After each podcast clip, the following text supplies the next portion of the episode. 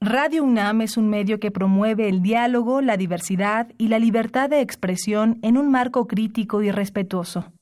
Los comentarios expresados a lo largo de su programación reflejan la opinión de quien los emite, mas no de la radiodifusora.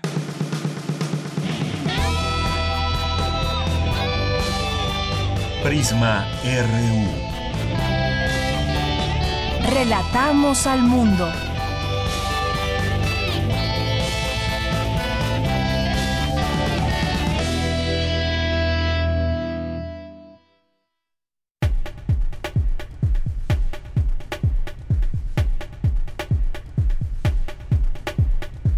Muy buenas tardes, sean todos ustedes bienvenidos a Prisma RU en el 96.1 de FM de Radio UNAM y en www.radio.unam.mx. Estamos listos y con muchísimo gusto de que estén con nosotros y estar aquí también al frente de estos micrófonos es un gusto y una gran responsabilidad. Soy de Yanira Morán y en nombre de todo el equipo, gracias por estar ahí y los invitamos que a que nos escuchen de aquí hasta las 3 de la tarde.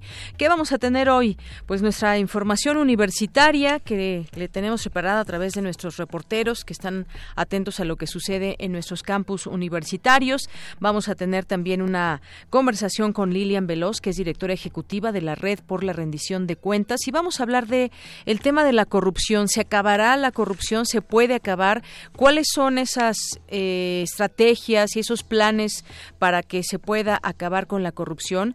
Primero se debe de tener un diagnóstico, por supuesto, y de ahí generar propuestas sobre la política nacional anticorrupción, algo, uno de los temas más importantes que prometió el presidente Andrés Manuel López Obrador. Así que vamos a hablar sobre este tema eh, de manera integral, cómo se puede acabar este problema de la corrupción en todos los niveles de gobierno y, por supuesto, también qué participación tenemos nosotros como ciudadanos. Vamos a tener también aquí vía telefónica a Katia García, que es coordinadora de salud alimentaria de El Poder del Consumidor consumidor, porque hasta 85% de la población en México sobrepasa el consumo de azúcar recomendado por la Organización Mundial de la Salud. El domingo pasado fue el Día Mundial de la Salud y vamos a retomar este tema. Eh, sabemos o podemos reconocer cuando ya estamos sobrepasando este consumo de azúcar, cuál es nuestra dieta diaria, cómo sacar esa, esos eh, porcentajes. Bueno, pues si tienen alguna pregunta también háganosla llegar a través del 5536 40 y a través de nuestras redes sociales, Prisma RU, en Facebook, arroba Prisma RU, en Twitter. Vamos a tener poesía con Margarita Castillo en nuestra primera hora y en nuestra segunda hora nos van a acompañar los poetas errantes, que pues es un grupo de estudiantes, 12 estudiantes que han ido a distintos lugares a llevar poesía a la gente, a hospitales, a mercados, a lugares públicos. En esta ocasión vamos a tenerlos aquí en cabina y nos van a platicar cómo fue su experiencia eh, de llevar poesía a los mercados. Vamos a tener también a la orilla de la tarde, eh, hoy que es martes de literatura con Alejandro Toledo, escritor y ensayista, y nos va a hablar de la cartilla moral. Ya hace mm, cuando salió esta eh, esta idea de eh, pues hacer esta repartición de documentos basados en eh, lo que escribió Alfonso Reyes y algunos eh, ligeros cambios que ya tuvimos oportunidad de platicar, pues hubo muchas opiniones también al respecto. Bueno, pues hoy Alejandro Toledo nos va a platicar de esta cartilla moral de Alfonso Reyes en eh, la edición del Colegio Nacional, un texto que ha sido descrito en distintas épocas como cívico y civilizatorio o anacrónico y moralista. ¿Qué piensan ustedes? Bueno, pues de esto nos va a platicar platicar Alejandro Toledo en nuestra segunda hora de Prisma RU. Así que pues tendremos también cultura, tendremos información nacional e internacional. No se pierda el programa. Ojalá que nos pueda acompañar a lo largo de estas dos horas. Desde aquí, relatamos al mundo. Relatamos al mundo. Relatamos al mundo.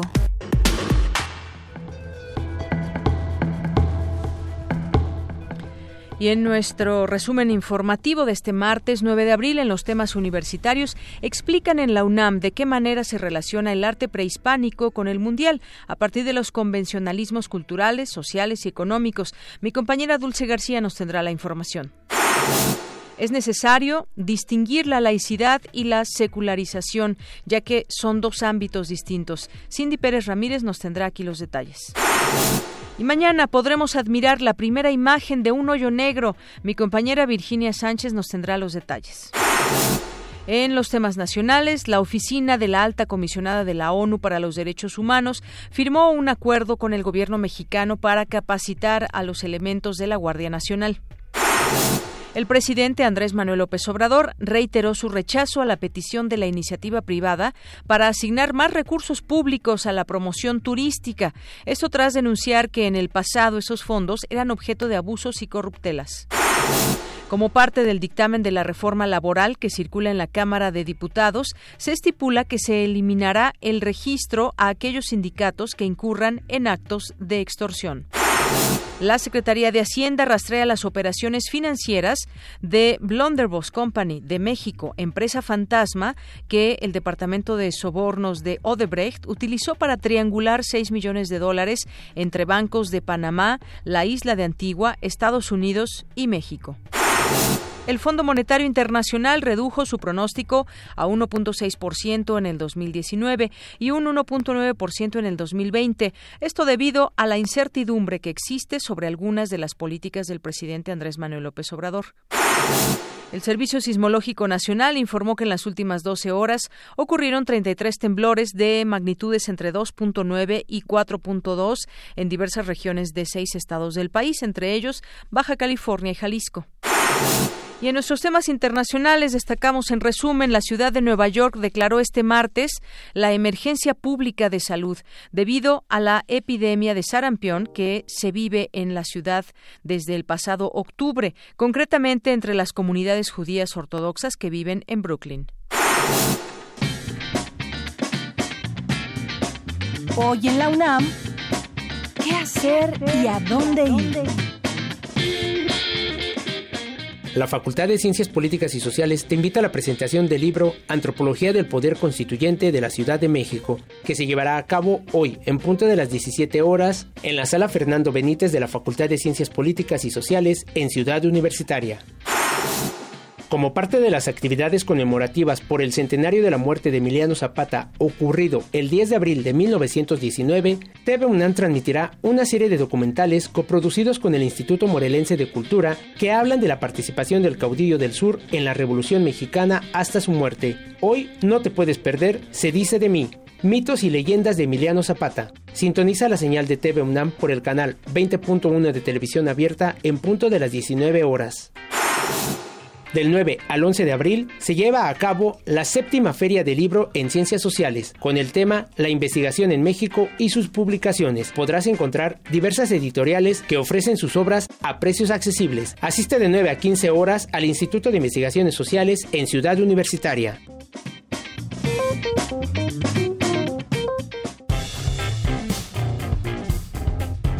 Campus RU.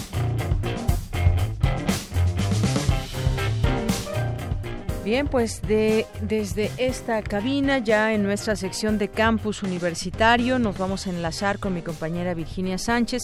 La UNAM contribuye a la captura de la primera imagen de un hoyo negro, un tema interesantísimo. Vicky, cuéntanos, muy buenas tardes. Hola, ¿qué tal, Deyanira y auditorio de Prisma RU? Muy buenas tardes. Pues uno de los grandes temas enigmáticos de lo que acontece en el espacio podrá ser despejado a nivel mundial el día de mañana cuando podremos apreciar las primeras imágenes de un hoyo negro que serán transmitidas a partir de las 7:45 tiempo de México por el proyecto Horizon Telescope EHT que ofrecerá la conferencia desde la sede del CONACYT. Ahí estará participando Lauren Loinard, investigador del Instituto de Radioastronomía y Astrofísica de la UNAM, así como William Lee Alardín, coordinador de la investigación de la investigación científica, y Marilena Álvarez Roses, directora general de CONACYT, así como David Hugues, director e investigador principal del Gran Telescopio Milimétrico Alfonso Serrano, y Leopoldo Altamirano Robles, director del Instituto Nacional de Astrofísica, Óptica y Electrónica.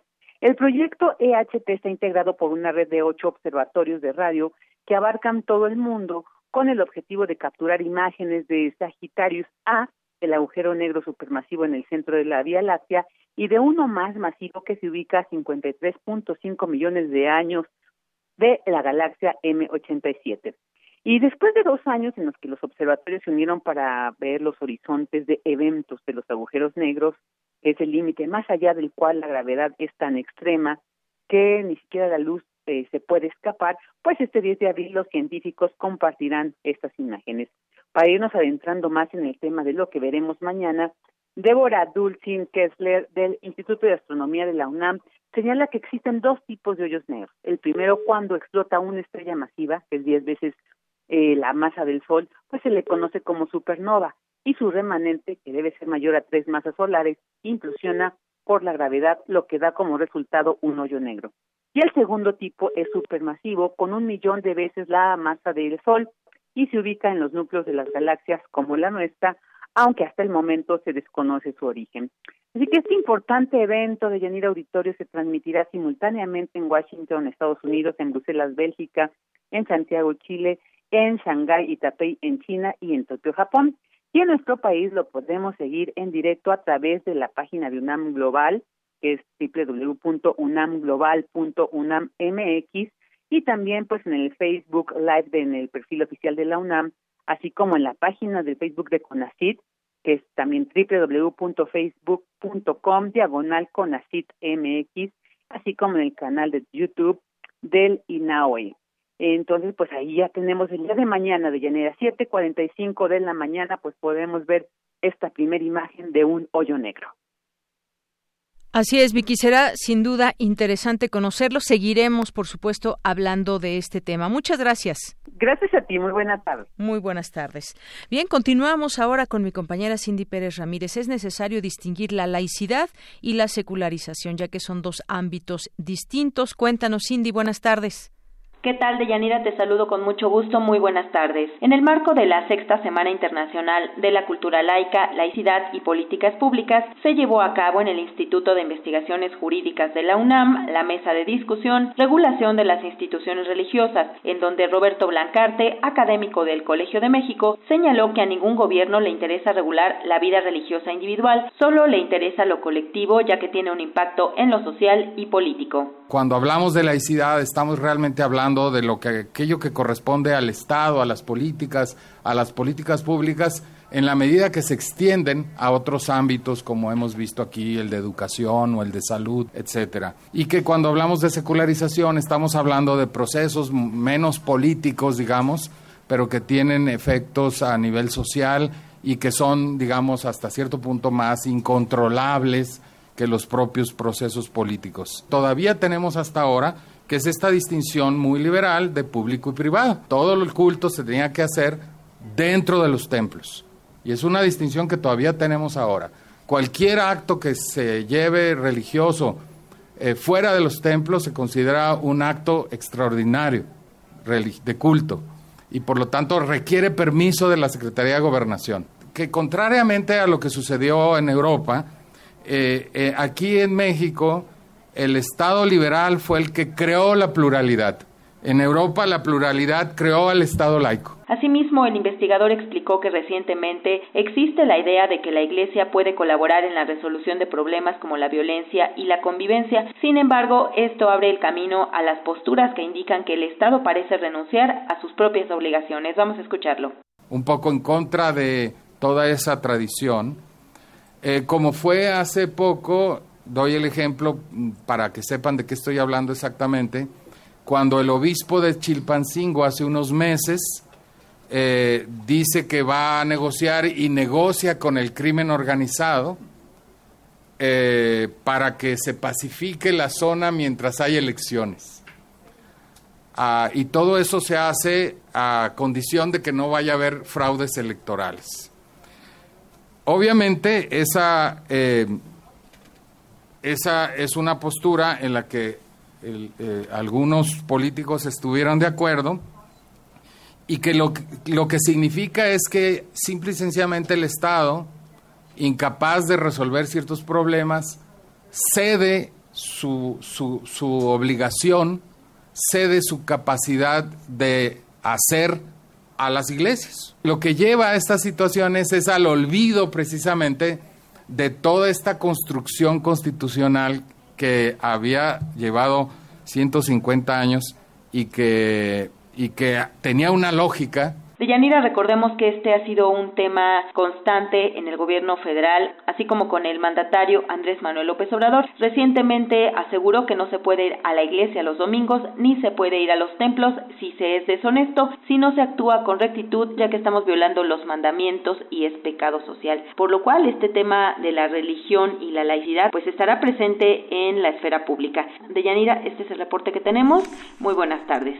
Gracias, Cindy. Muy buenas tardes. Gracias por esta información y vamos ahora con Dulce García porque señala experta que Latinoamérica es la región con más logros en los últimos años, pero sigue teniendo instituciones débiles, inseguridad ciudadana y una elevada corrupción. Adelante, Dulce. Deyanira, te saludo con mucho gusto a ti al auditorio de Prisma RU. Al participar en el Seminario Internacional Tráficos Ilícitos y Ciberseguridad en las Américas, que lleva a cabo la Facultad de Ciencias Políticas y Sociales de la UNAM, la doctora Celina Realullo, académica de la Universidad Nacional de Defensa de Washington, explicó que ahora que el mundo está más interconectado, también el crimen organizado ha aprovechado las nuevas tecnologías para ampliar sus actividades. Y lo que hemos visto en los últimos 30 años, con un comercio más interconectado, que ya nosotros como ciudadanos globales aprovechamos del movimiento y también acceso a productos y servicios de información en una manera más rápida, más barata, más, más eficaz.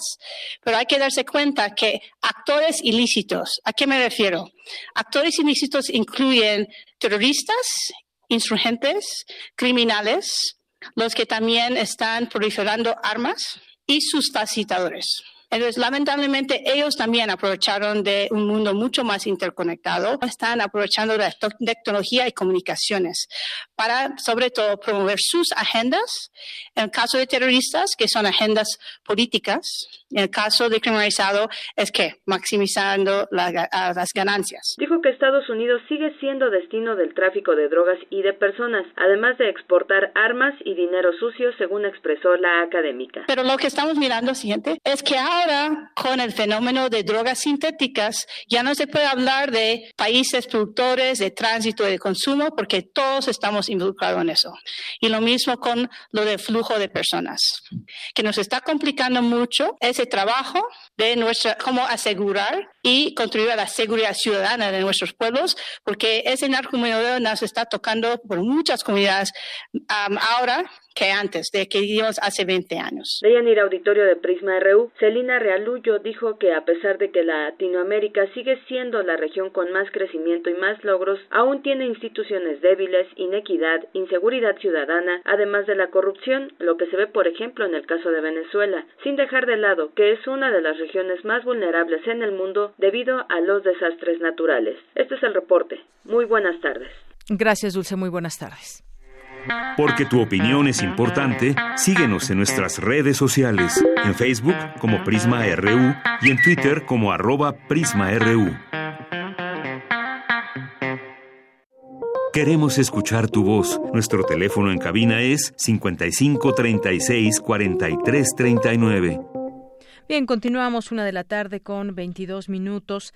Vamos ahora a hablar del tema de eh, propuestas sobre la política nacional anticorrupción. Primero, pues, ¿cuál será ese diagnóstico que nos dé cuenta qué está sucediendo realmente en México en estos temas de corrupción? ¿A qué nivel se da esta corrupción y quiénes deben o debemos participar para que esto pueda, eh, por lo menos, bajar los índices de corrupción? Vamos a platicar con Liliana Veloz, ya está en la línea telefónica. Ella es directora ejecutiva de la Red por la Rendición de Cuentas. ¿Qué tal, Liliana? Muy buenas tardes.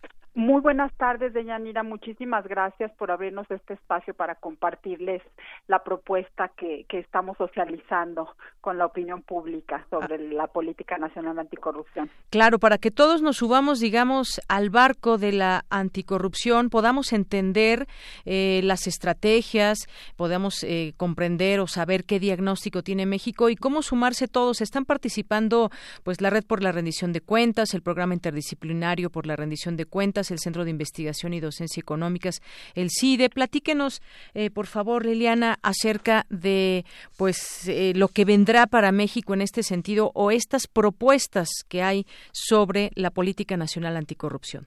Sí, claro que sí, Deyanira. Mira, te comparto. Hace, bueno, como tú sabes, hace ya casi tres años que, se puso en marcha y se, creó el Sistema Nacional Anticorrupción.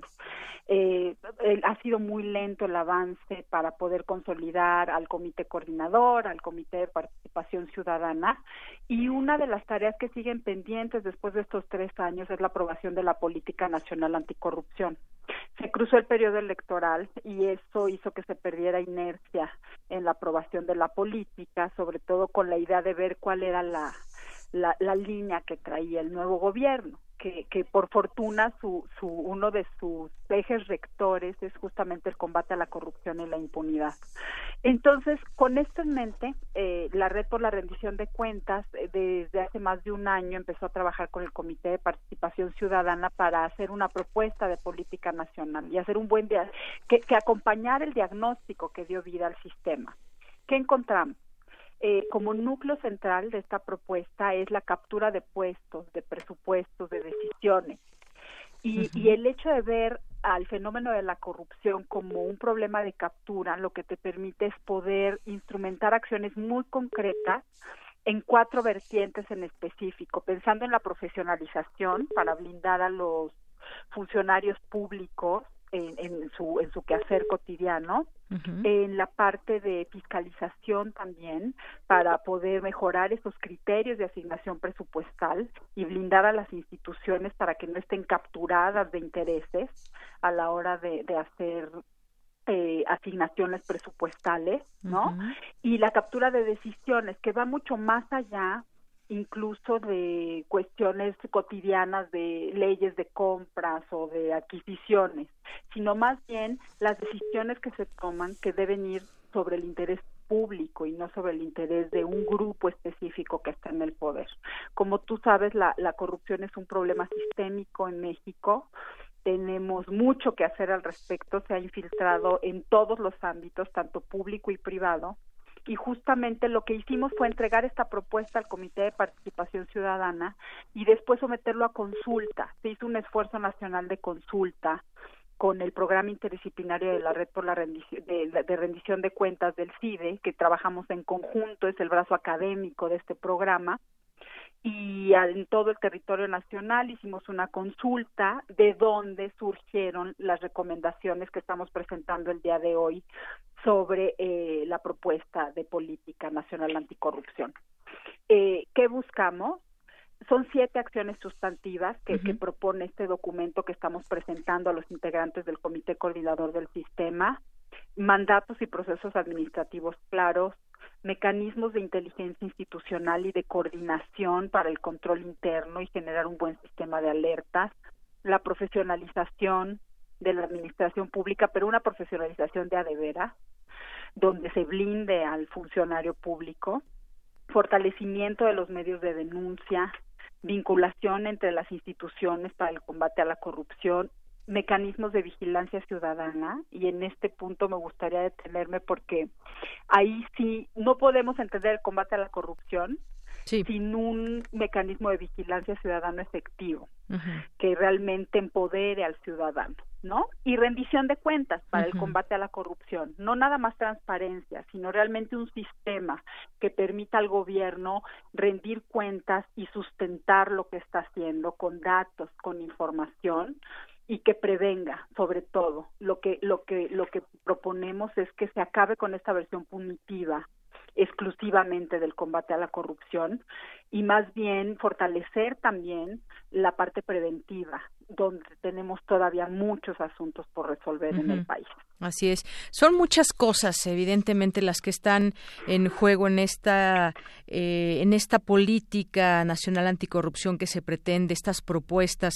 Es, eh, como había dicho usted, un avance que ha sido lento desde que se dio a conocer el Sistema Nacional Anticorrupción. Se vino el periodo electoral y además muy interesante también en el periodo electoral hubo propuestas de los tres principales candidatos en torno a ese tema. Se subieron a, a decir muchas cosas que algunas eran viables, otras quizás no tanto, pero ahora, pues bueno, uno de los tres ganó, que es Andrés Manuel López Obrador, y una de sus promesas y una de las banderas más fuertes de campaña, pues fue esta, el tema de la corrupción. Creo que eso fue parte también de lo que, eh, de lo que, digamos, le ayudó, por lo menos en, promesa también, por lo que habíamos visto con otros, con otros gobiernos. Específicamente hay que hablar de, de personas, de nombres, porque creo que el tema de la corrupción también tiene nombre y apellido, pero digamos en el en el cotidiano, eh, Liliana, ¿cómo es que podemos también nosotros involucrarnos? Decías, hay que blindar el, al funcionario público y debe haber una vigilancia ciudadana, pero nosotros también muchas veces somos quienes promovemos también ciertas prácticas de corrupción. ¿Cómo, además de esta vigilancia de ciudadanos que están comprometidos, cómo también sumarnos a estas grandes propuestas? Sí, claro. Si ves, hacer frente al problema de la corrupción es bien complicado. Y sí me gustaría insistir contigo y con el auditorio en, en la preocupación que tenemos de que se pueda vulnerar aún más todas estas reformas sobre el sistema nacional anticorrupción porque no han rendido los resultados que se esperaban en estos primeros tres años de funcionamiento. Eh, hacer frente a un programa que, que ya ha permeado en todos los niveles sociales, y que incluso hay corrupción normalizada, eh, que la propia ley ampara cierto tipo de conductas que, que no deberían de darse en materia de compras, de asignaciones. Como las adjudicaciones directas, por adjudicaciones directas. Que tanto el funcionario, ajá, que tanto el funcionario que está ahí, pues es el que incurre en esto, pero también quien se beneficia está incurriendo en esa corrupción. Exacto. Y, y, ahí te metes a un tema también de formación de capacidades en la sociedad, que no es de, de mediano plazo, es, es, un proceso de largo plazo. Eh, todas las estrategias de combate a la corrupción, por eso insistimos tanto en la parte preventiva, porque deben de venir acompañadas de estrategias de, de empoderamiento y de formación de capacidades, no solo en organizaciones de la sociedad civil, sino en la sociedad en general cuando la nueva administración habla de que hay que hay que terminar con ese vínculo entre organizaciones y llegar directamente al ciudadano lo que se debería de estar pensando es en instrumentar acciones de cómo fortaleces y cómo cómo le enseñas al ciudadano de a pie por ponerle por ponerle un nombre, para identificarlo claro no a que toda la información que se genera en la gestión del gobierno es de su interés y de su beneficio para ver cómo se están usando los recursos públicos y cómo se está evitando que se capturen las decisiones, que se capturen los presupuestos, para que realmente se imponga el bien común al bien de un grupo político en particular. Si no se blindan todas estas decisiones, lo que va a ocurrir es que ahora entra un nuevo grupo político al poder que está al frente y se van a seguir reproduciendo estas prácticas. Se requiere de mucha voluntad política para consolidar este sistema que requiere coordinación de instancias muy distintas. Tienes en la mesa la Auditoría Superior de la Federación, a la Secretaría de Función Pública, al INAI, a un comité de participación de ciudadana que se creó, está también la parte de impartición de justicia, la Fiscalía Anticorrupción, los tribunales de justicia administrativa, y cada uno trae su agenda. Y la esencia que hay detrás del sistema es lograr una verdadera coordinación entre ellos y bajar todo esto al nivel local. Desde el nivel local se pueden gestar muchas acciones de empoderamiento ciudadano para ir fortaleciendo estas capacidades que vayan subiendo hasta el nivel federal y que se pueda realmente la, que las personas puedan realmente darse cuenta de la utilidad de estar cerca y vigilante del quehacer gubernamental. Claro, porque además en todas estas propuestas han participado más de 950 especialistas, entre ellos pues están también académicos, integrantes de organizaciones ciudadanas de toda la República Mexicana. Hoy justamente eh, se lleva o se sigue llevando a cabo este evento y muchas veces, a ver, de pronto pienso en aquellos funcionarios que pues si el sistema se los permite van a seguir robando. Ellos no tienen llenadera, como se dice, y entonces van a, seguir haciendo estas prácticas. Lo que se tiene que hacer en todo caso es poner candados, imponer ciertas situaciones, imponer quizás la, la palabra no es muy amigable, pero en estos temas de cerrar la llave al dinero público para que sea transparente, a muchos les va a costar muchísimo trabajo y en este sentido, pues sí, se debe de tener algo que se deba imponer para que el propio sistema no lo permita, como ahora, pues de pronto llega un gobernador y entonces eh, explota las arcas eh, públicas y entonces en lugar de, de dar medicamento a los niños, les pone agua y entonces también se roba mucho dinero de otras partes y bueno, pues sí, está en la cárcel, pero el dinero, el dinero no está. Exacto, e incluso no, no podemos pensar que porque ya cambió el gobierno y están cambiando ciertas prácticas, entonces las adjudicaciones directas se van a hacer eh, con los mejores proveedores. Por poner un ejemplo, ahora con la emergencia que tuvimos en, con las gasolinas, por ejemplo, se tomaron decisiones de hacer adjudicación directa para comprar ciertos productos. ¿Cómo garantizamos que el gobierno realmente esté tomando las mejores decisiones? ¿Cómo nos está informando el gobierno que eso es lo que realmente debía de suceder? Podemos confiar en, en, la manera en que el gobierno toma las decisiones en la medida que tenemos la información que lo sustente. Y, y las personas tienen que, que aprender a leer esa información para empoderarse y para elevar la voz cuando algo no funcione de esa manera. Entonces, es, es, es bien complejo hacer frente al fenómeno de la corrupción y requiere muchas acciones de, empoderamiento ciudadano, de formación de capacidades, pero también de afinar todos los instrumentos de la gestión cotidiana del gobierno para evitar que ocurran casos como los que mencionabas de, de las medicinas, ¿no? Y de muchas eh, no queremos, porque si no se cambia de raíz e, e, esa práctica administrativa para que eso no suceda de nueva cuenta, pues después va a llegar alguien más y en lugar de agua, pues va a poner otro escándalo con el tema de las medicinas. Claro. Porque el espacio de opacidad está ahí. Así es. Entonces, no solamente podemos centrar el combate a la corrupción en el enfoque de castigo. Claro. Pues sí, todo tiene que venir de raíz, como usted bien dice, y todos nos tenemos que involucrar. Por lo que puedo entender en todo esto, es el ciudadano también el que tiene esa oportunidad de pedir esa transparencia, solicitarla.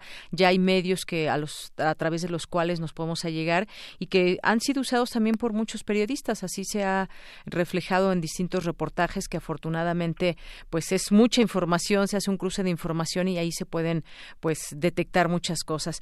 Pues Liliana Liliana Veloz, muchísimas gracias por estar con nosotros y platicarnos sobre este tema.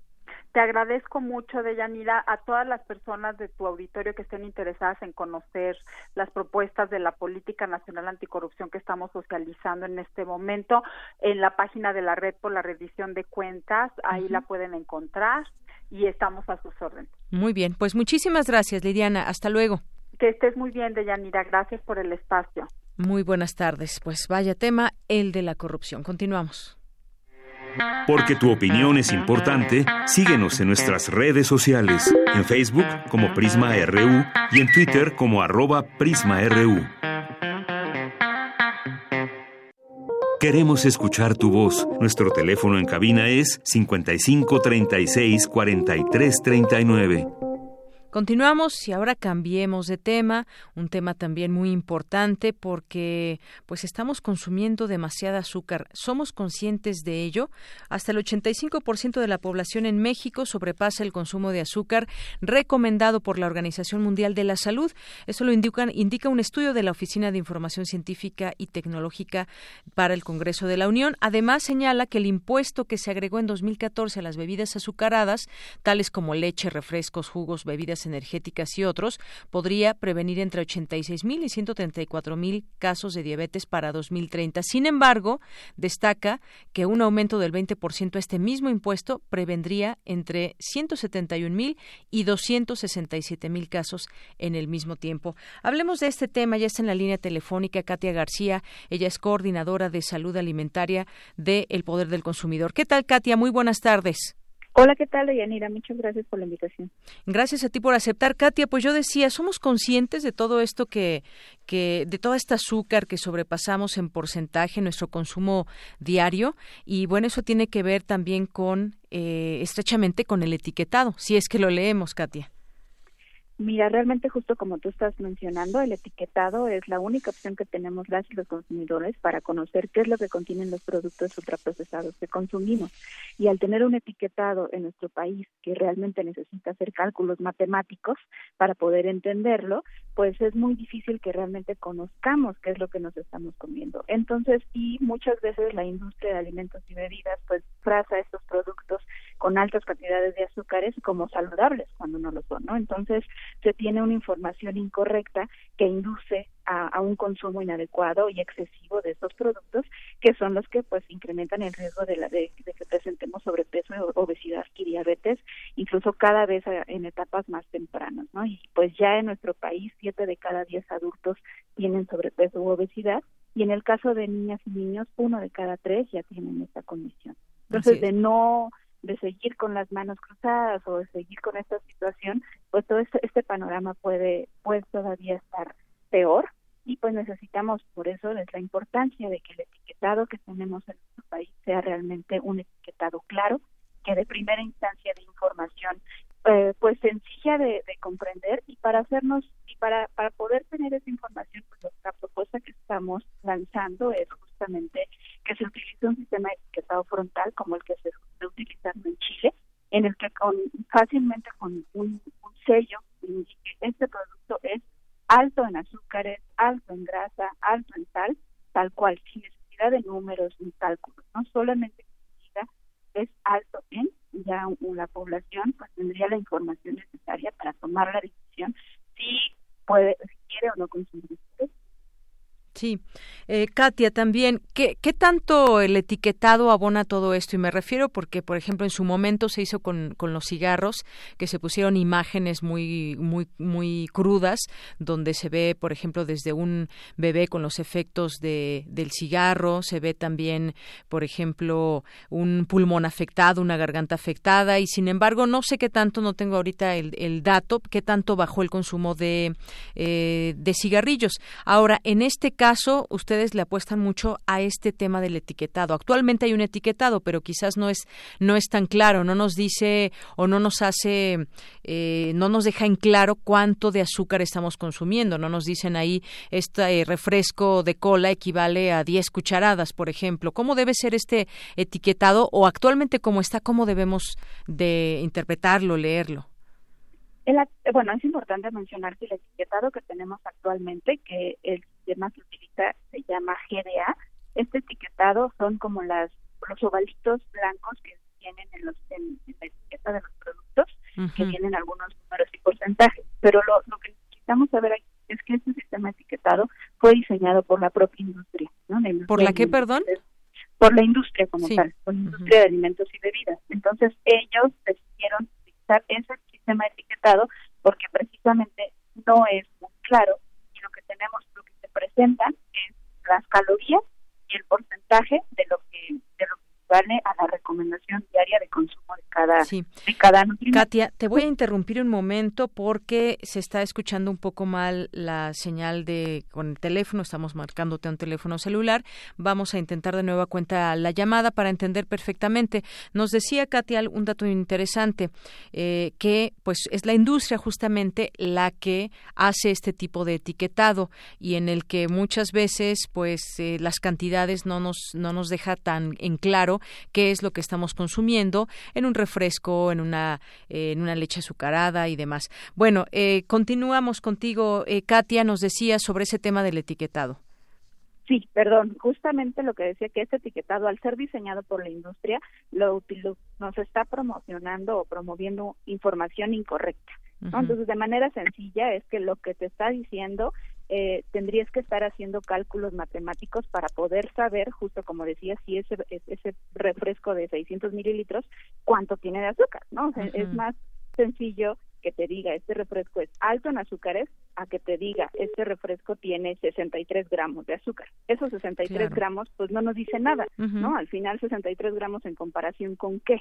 Katia, y a veces hasta nos da la idea, o sea, hasta nos da la impresión de que estamos llevándonos un producto que nos está alimentando y nos está proveyendo de vitaminas y minerales, por ejemplo que sí los contiene tal vez, pero en una cantidad tan baja, pero tiene más azúcares, por ejemplo. Eso sucede mucho en el caso de los jugos, de los néctares y de los yogurts, sobre todo este tipo de productos consumidos eh, en mayor medida por la población infantil.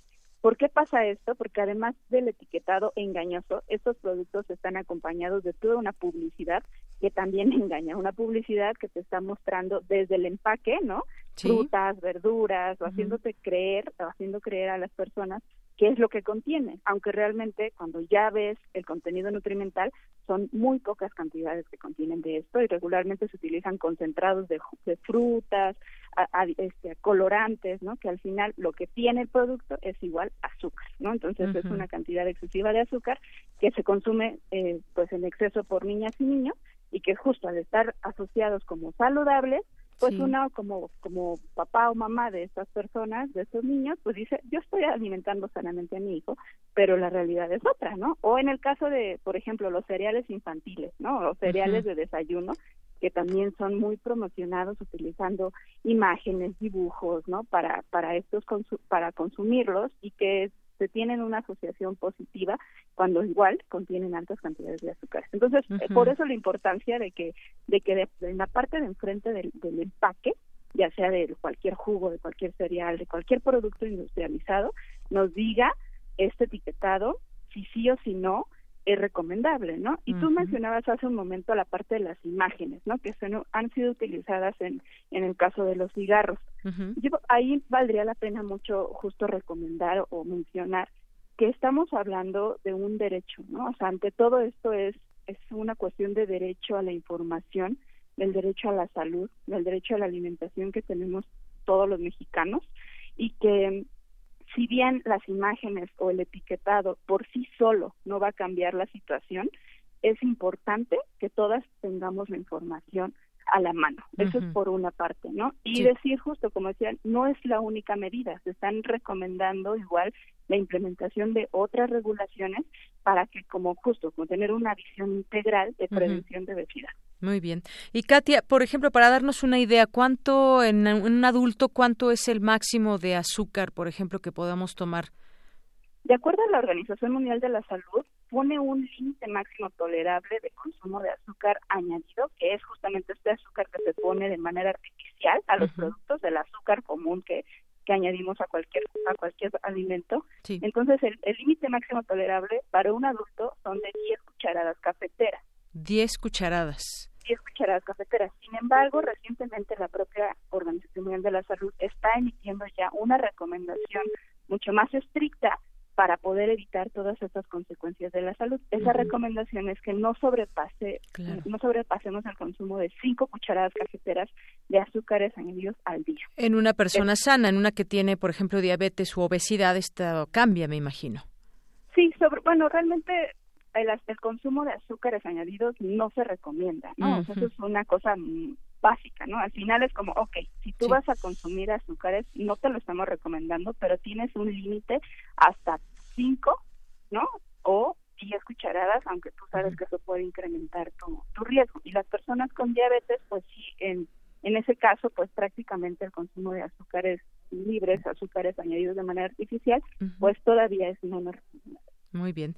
Bueno, pues eh, muchas gracias. Ya llevan ustedes una historia de lucha sobre el tema del etiquetado y pues ahí siguen, no se han bajado de ello y pues nosotros seguimos también atendiendo estas cifras y por qué la importancia de esos etiquetados. Muchas gracias, Katia.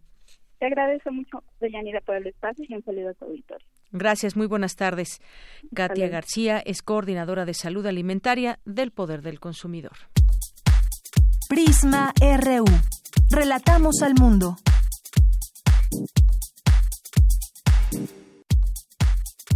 Tu opinión es muy importante. Escríbenos al correo electrónico prisma.radiounam@gmail.com. Continuamos una con 47. Vamos a escuchar este poema que nos trae Margarita Castillo para esta ocasión, En el restaurante. En el restaurante, Nassim Hikmet.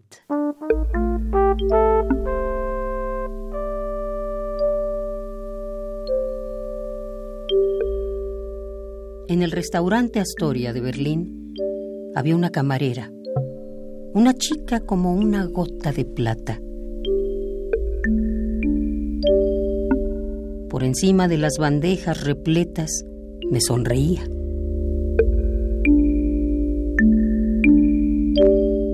Se parecía a las chicas de mi perdido país, pero no sé por qué. A veces tenía ojeras. No tuve suerte. No pude sentarme en las mesas que ella atendía.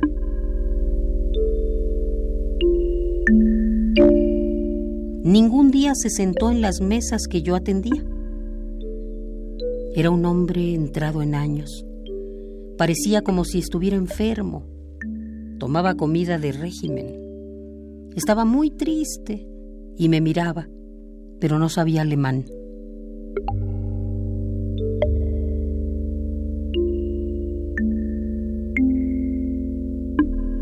Tres meses vino a desayunar, comer y cenar. Luego desapareció.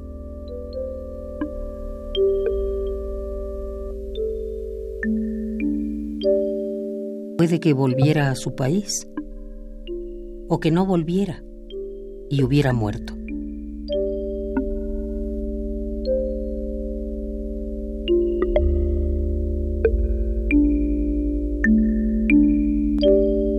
En el restaurante, Nassim Hikmet.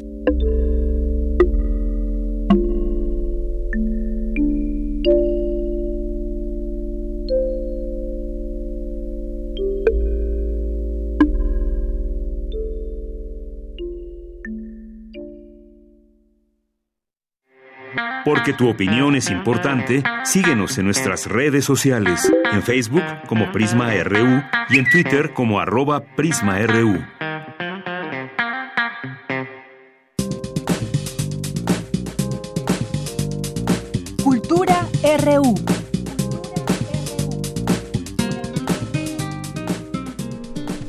Continuamos, ya estamos en la sección de cultura. ¿Qué tal, Tamara? Muy buenas tardes. Deyanira, muy buenas tardes. Es un gusto saludarlos. Muchísimas gracias a los que nos acompañan a través de esta frecuencia universitaria.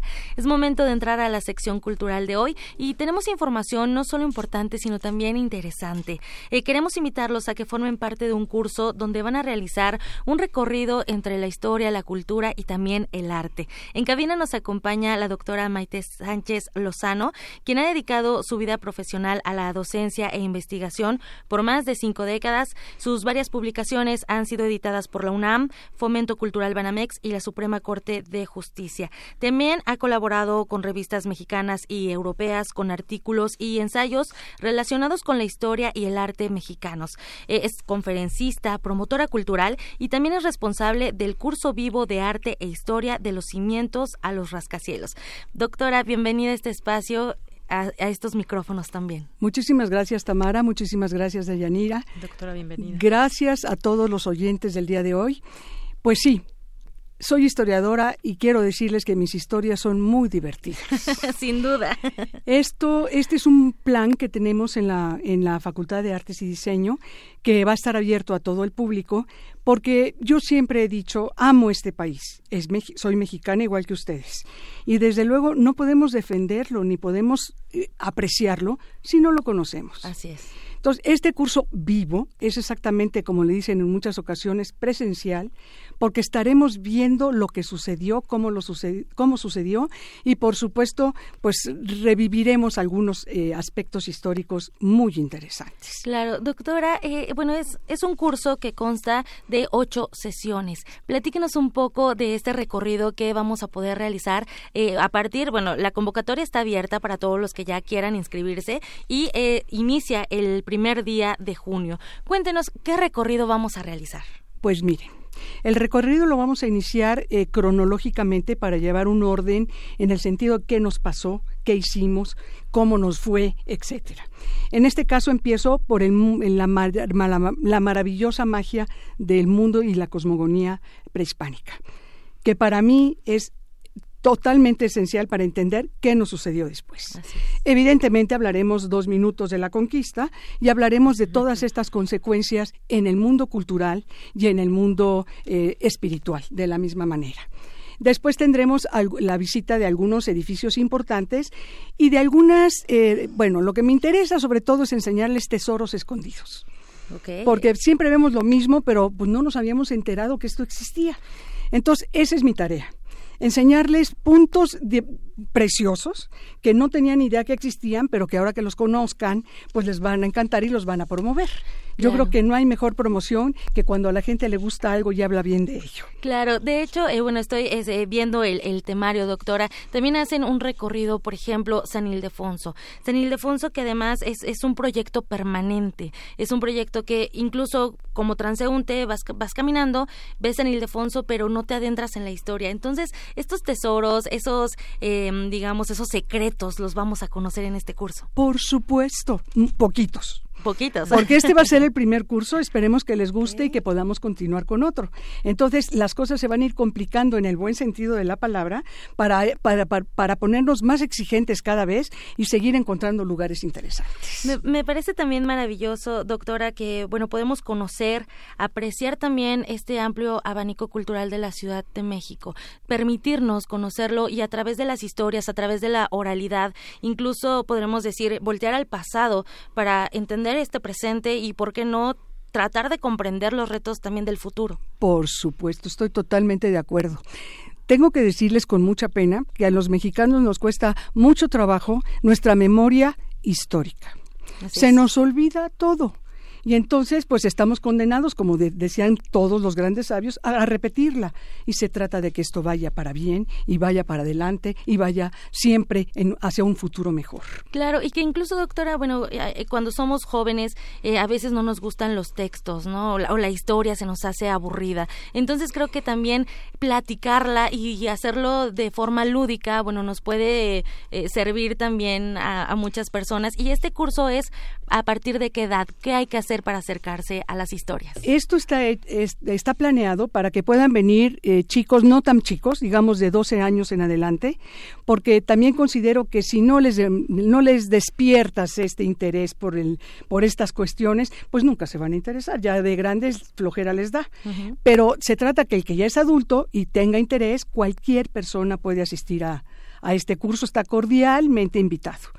Lo, tenemos todos los, eh, digamos, tengo aquí los números que les puedo dar con mucho gusto. Por favor. Mire, eh, tenemos uno en el plantel de la Academia de San Carlos, que está justamente en el centro histórico, cuyo teléfono es 5522 0630 en la extensión 224. Tenemos también lo mismo en nuestro plantel de Xochimilco, que es el 5489 4921, extensiones 122, 270 y 271. Excelente.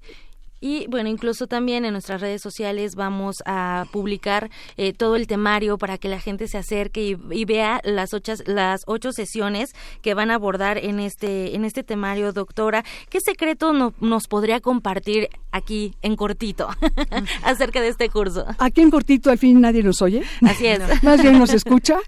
Pues miren, a ver, déjenme pensar. Tenemos, por ejemplo, el Hospital de Jesús el Hospital de Jesús, que sí lo tengo puesto en el, en el programa, es justamente una manera en la cual Hernán Cortés deja en su testamento todo este terreno, pero con esa idea, porque la conciencia la tenía bastante lastimada sabiendo lo que había hecho, y entonces en descargo de su conciencia dejó para los, digamos, para que se quedaran en México un hospital donde vinieran los que llamaban médicos en Europa, que de hecho eran barberos, para que aprendieran. Le escribe al rey eh, de España, el rey de España le dice, voy a mandarte gente para que aprenda. Y dice, no, bueno, para que aprendan los indiecitos, como nos llamaban. No, majestad. Mejor mándelos para que aprendan, los que sí saben son los de aquí. Y entonces, porque aquí no, no, digo, la gente llegaba a una edad extraordinaria, 80, 90 años. Claro.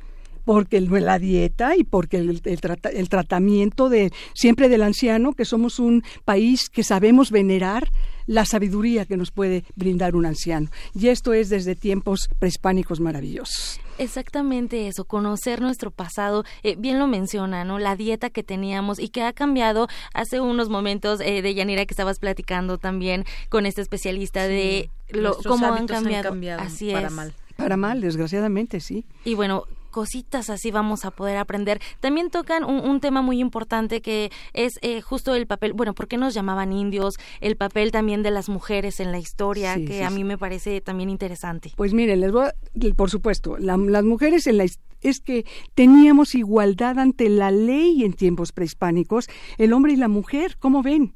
Que solamente lo tenían otras dos culturas, civilizaciones antiguas, como lo fue Mesopotamia y como lo era el Perú. En todas las demás, la mujer atrás y la mujer sirve. En, este otro, en estos tres casos, la mujer participaba activamente de todas las actividades masculinas porque finalmente los dioses la habían enviado para que tuviera una misión más allá de la, de la normal, bueno, no la normal, bueno, por decir la misión para la que no siempre nos han, la maternidad y se acabó, no, es la maternidad y algo más por tu comunidad. Así es. Entonces, pues eso es muy lindo. muy bien. Doctora Maite, y bueno, entonces vamos a conocer eh, esos vestigios, vamos a conocer joyas barrocas también, la cosmovisión de nuestras raíces, la Nueva España. Va a ser un recorrido bastante interesante. A la gente eh, que, que le interese, bueno, este curso dura 30 horas, tiene un costo también de 3.500 y de 4.550. Los invitamos a que se acerquen a la Facultad de Artes y Diseños de la UNAM, también de diseño de la UNAM y también a la antigua Academia de San Carlos, que bueno, ponen a nuestra disposición también la educación continua a través de estos cursos. Un detallín, eh, este es que los chicos que se apunten, los pequeños, van a ser gratis. Excelente. Para que así se animen los padres que están interesados y no saben qué hacer con los los, los, pubertos, vamos a llamarlos así, para que también sean ellos los que se interesen y puedan de esta manera quitarse la mala idea que pues pues los libros de historia le han dejado porque la historia es maravillosa. Así es y bueno también ampliar nuestro nuestro bagaje, ¿por qué no? Claro y hacerlo en conjunto también. Pues no nos resta más que más que invitarla de nuevo, doctora, a que nos visite nuevamente. Muchísimas gracias por venir a platicarnos de este curso vivo. Maite Sánchez, muchísimas gracias. Encantada de haber estado con ustedes. Gracias por su invitación. Muchísimas gracias, Deyanira. Ahí les dejamos también la información en redes sociales, arroba PrismaRU, para que eh, consulten el temario completo. Muchísimas gracias. Gracias, gracias, Tamara. Gracias, doctora. Vamos a hacer un corte. Regresamos a la segunda hora de Prisma RU. Prisma RU. Relatamos al mundo.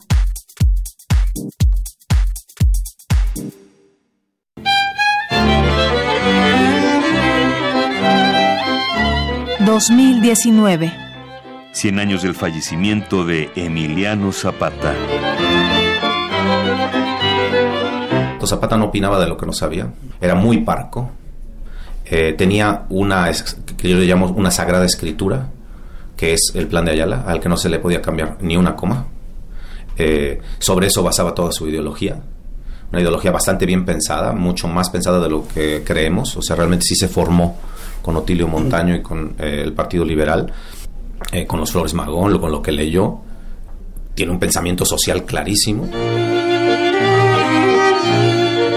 Pedro Ángel Palou, escritor. Emiliano Zapata. 96.1 FM. Radio UNAM. Experiencia sonora.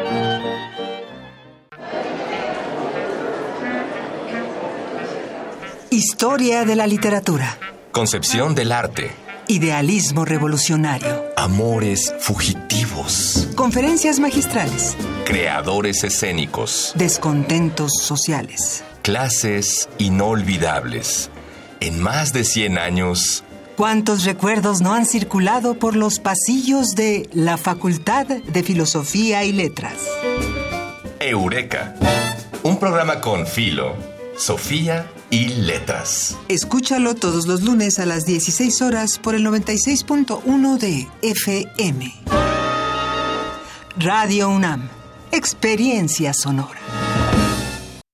El desabasto de gasolina nos ha dejado una gran lección. No podemos depender tanto de ella. Y además cada vez nos sale más cara. Tenemos que hacer algo diferente. Otros países ya están apostando por energías alternativas y México no se puede quedar atrás. Por eso le decimos al presidente que para evitar otra crisis y echar a andar una gran estrategia nacional de energías limpias y renovables, aquí están nuestros votos. Movimiento Ciudadano. La responsabilidad al volante es un seguro que nos protege a todos. Por eso, revisa tu vehículo, mantente alerta, evita el alcohol y las drogas Aléjate del celular. Respeta los señalamientos. Ponte el cinturón. Utiliza el asiento especial si vas con menores.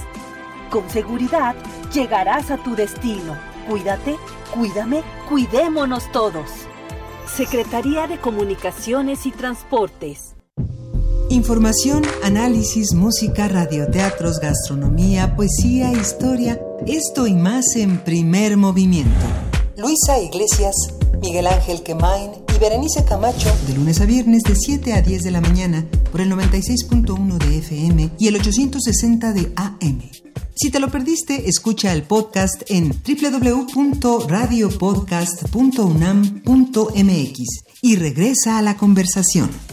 Primer movimiento. Hagamos comunidad. Radio UNAM. Experiencia sonora.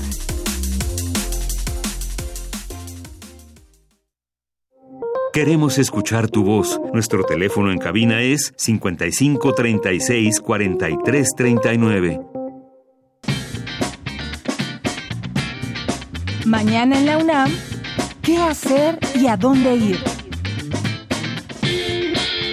Como parte del Coloquio Internacional de Primavera Graciela Arroyo Pichardo, se lleva a cabo el foro Los desafíos de las relaciones internacionales frente a las grandes transformaciones mundiales a 100 años de su nacimiento, saber, teorías y praxis, con la participación de la doctora Sandra Zabaleta. Este foro se realizará del 10 al 12 de abril de 9 a 19 horas en el Auditorio Ricardo Flores Magón de la Facultad de Ciencias Políticas y Sociales en Ciudad Universitaria. El Seminario de Investigación sobre la Sociedad del Conocimiento y Diversidad Cultural organiza la mesa de diálogo Paz y Justicia, con la participación de Virginia Aspe Armella, Dora Elvira García González y Olinka Marino. La cita es mañana 10 de abril en punto de las 12 del día en el auditorio de posgrado de la Facultad de Estudios Superiores Acatlán. El Centro Regional de Investigaciones Multidisciplinarias te invita a la conferencia Derechos, Violencia y Mujeres Indígenas, con la ponencia de las doctoras Carolina Espinosa, Carmen Orihuela, Heréndira Serrano y Jessica Sánchez. Asiste mañana al auditorio Raúl Béjar Navarro en punto de las 11 horas. La entrada es libre. Para Prisma RU, Daniel Olivares.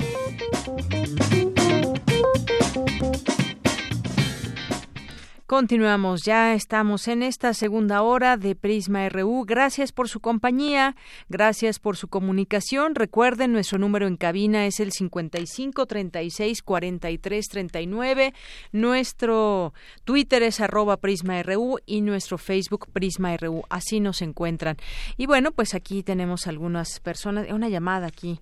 Eh, que nos, mm, nos llamó Itzel Margarita, dice, le gusta el me gusta el programa y lo escucho de camino a la escuela. Saludos, mejores amigos de la FES Aragón.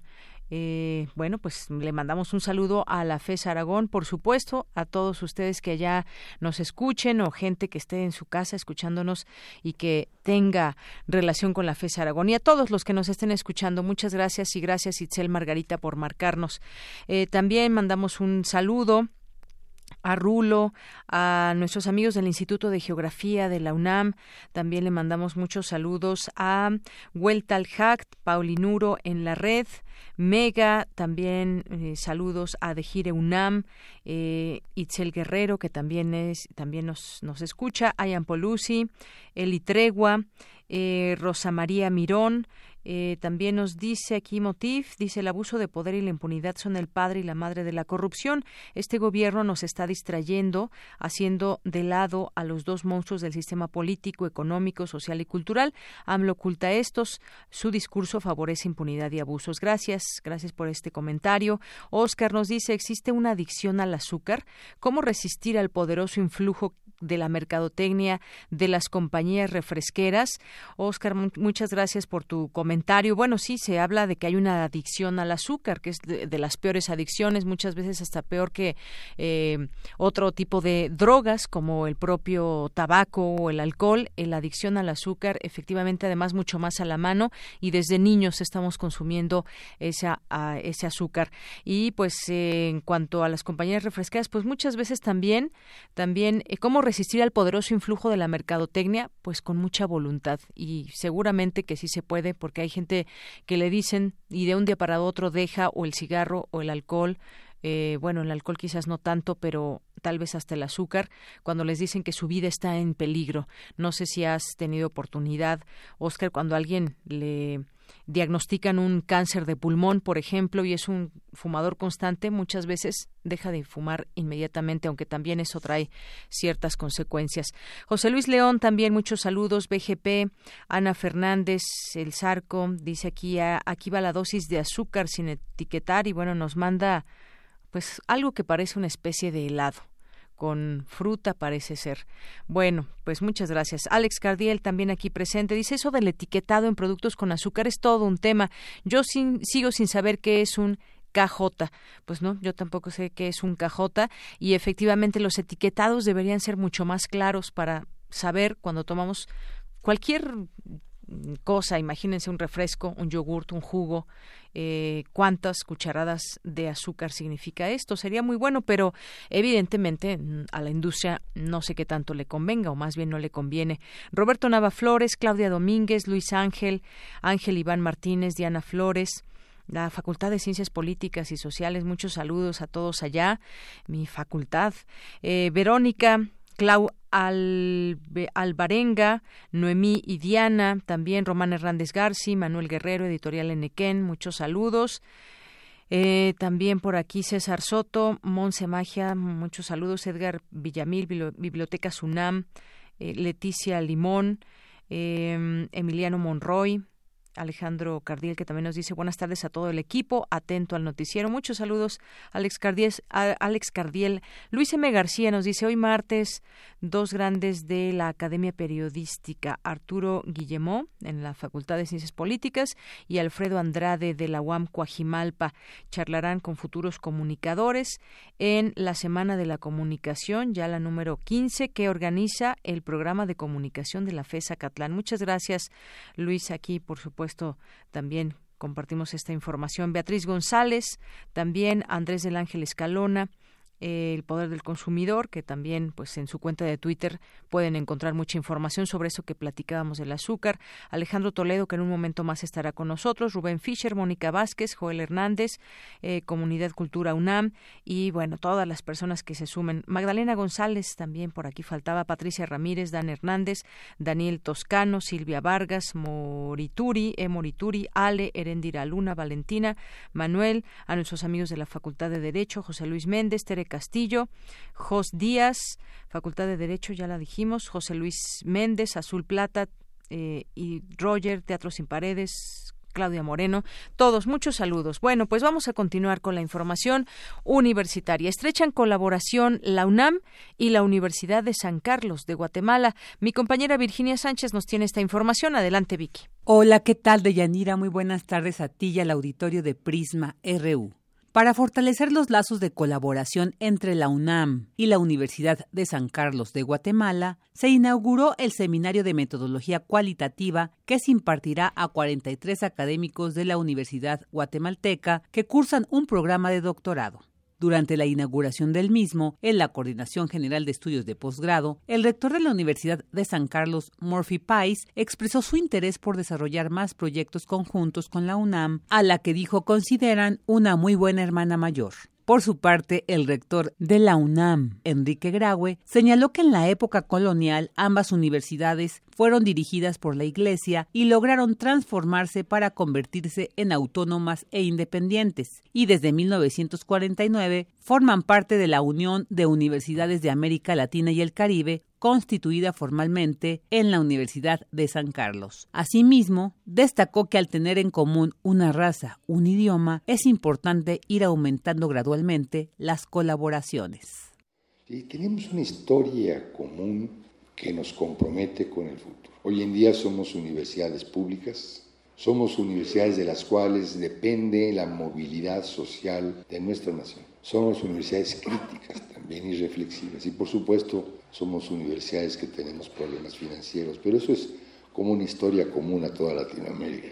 Necesitamos sumar esfuerzos porque fragmentados no somos mejores. Unidos indudablemente somos más fuertes.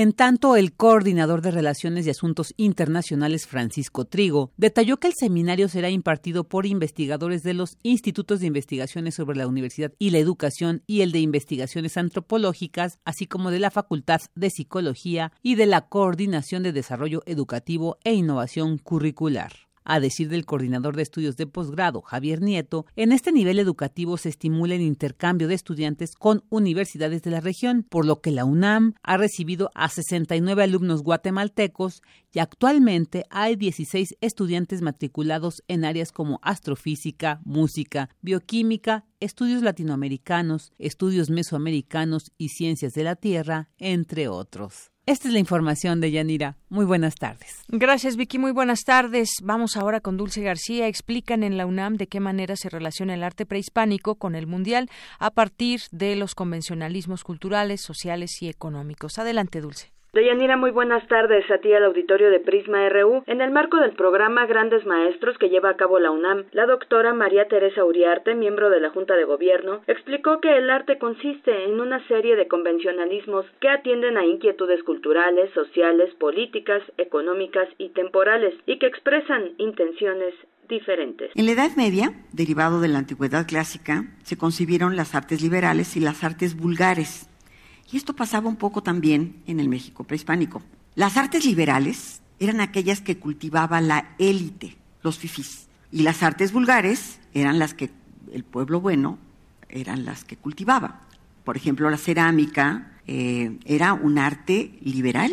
Y pues la señora que hacía una cazuelita para comer eh, allí, pues no hacía un anaranjado delgado teotihuacano, sino una vasijita de barro mucho más modesta, ¿no? De manera que eh, este concepto de las artes vulgares fue también pasando a la historia. María Teresa Uriarte explicó también de qué manera se relaciona el arte prehispánico con el arte mundial. Por lo general en una obra plástica, el centro tiene mayor importancia dentro de una composición, la Virgen de las Rocas de Da Vinci, el centro es ocupado por la figura más importante, ¿no? La Virgen de las Rocas, que en el México o en, el, en Mesoamérica, en, las, en los pueblos, entre los pueblos mesoamericanos, la importancia del centro. Aquí está Chan Muan, gobernante de, de Bonampak, representado en el, en el cuarto 2, que es el cuarto de la batalla, y primero él está parado de frente, esto es un convencionalismo que vamos a encontrar mucho en el arte prehispánico. La figura que está de frente por lo general es más importante. Deyanira, auditorio de Prisma RU, otra de las cuestiones que María Teresa Uriarte puso sobre la mesa es si todas las creaciones humanas son arte, a lo que respondió que para saberlo es necesario analizar los elementos que configuran una obra artística. Este es el reporte. Muy buenas tardes. Gracias, Dulce. Muy buenas tardes. Porque tu opinión es importante, síguenos en nuestras redes sociales, en Facebook como Prisma RU y en Twitter como arroba PrismaRU. Internacional RU. Miles de manifestantes continúan este martes congregados en los alrededores del cuartel general del ejército de Sudán, en su capital Jartum, por cuarto día consecutivo pese a los reiterados intentos de las fuerzas de seguridad del régimen de Omar al-Bashir de desalojarlos por la fuerza. La Unión Europea ve el acuerdo entre la primera ministra británica Theresa May y el líder laborista Jeremy Corbyn como la última posibilidad de retrasar el Brexit. Este último quiere mantener a Reino Unido más vinculado con la Unión Europea después del Brexit. El problema es que el gobierno no quiere traspasar la línea roja de partida. He propuesto una unión aduanera con la Unión Europea para el acceso al mercado y, en particular, para la protección de los trabajadores, el medio ambiente y los derechos de los consumidores. Derechos que deben garantizarse en el futuro. Hasta la fecha no hemos obtenido ese compromiso. Por su parte, el negociador jefe de la Unión Europea para el Brexit, Michel Barnier, afirmó ayer que Irlanda cuenta con el apoyo total de Bruselas y destacó que todos los socios comunitarios permanecen unidos en su postura ante este divorcio. Si el Reino Unido dejara la Unión Europea de forma desordenada, permítanme ser muy claro. No discutiremos nada con el Reino Unido hasta que haya un acuerdo sobre Irlanda e Irlanda del Norte, sobre los derechos de los ciudadanos y sobre las finanzas. Más de 6 millones de israelíes votan este martes en unas cruciales elecciones legislativas que deciden si el primer ministro Benjamin Netanyahu seguirá dominando la política israelí o llegó la hora de Benny Gantz, candidato por primera vez. Habla uno de los electores. Aunque esté decepcionado y sin esperanza, tengo que utilizar el último derecho que me queda, el de votar. Sé que no va a cambiar nada, sobre todo después de la adopción de la ley sobre el Estado-Nación. Ya estamos viendo las consecuencias para nuestra comunidad. Ya no hay formularios en los servicios públicos en árabe. Cuando preguntas por qué, te dicen que ya no es obligatorio. Mis hijos sufrirán por este tipo de medidas. Dicen que Israel es el único país democrático de Oriente Medio. ¿Pero para quién? Para los israelíes judíos, no para los israelíes árabes.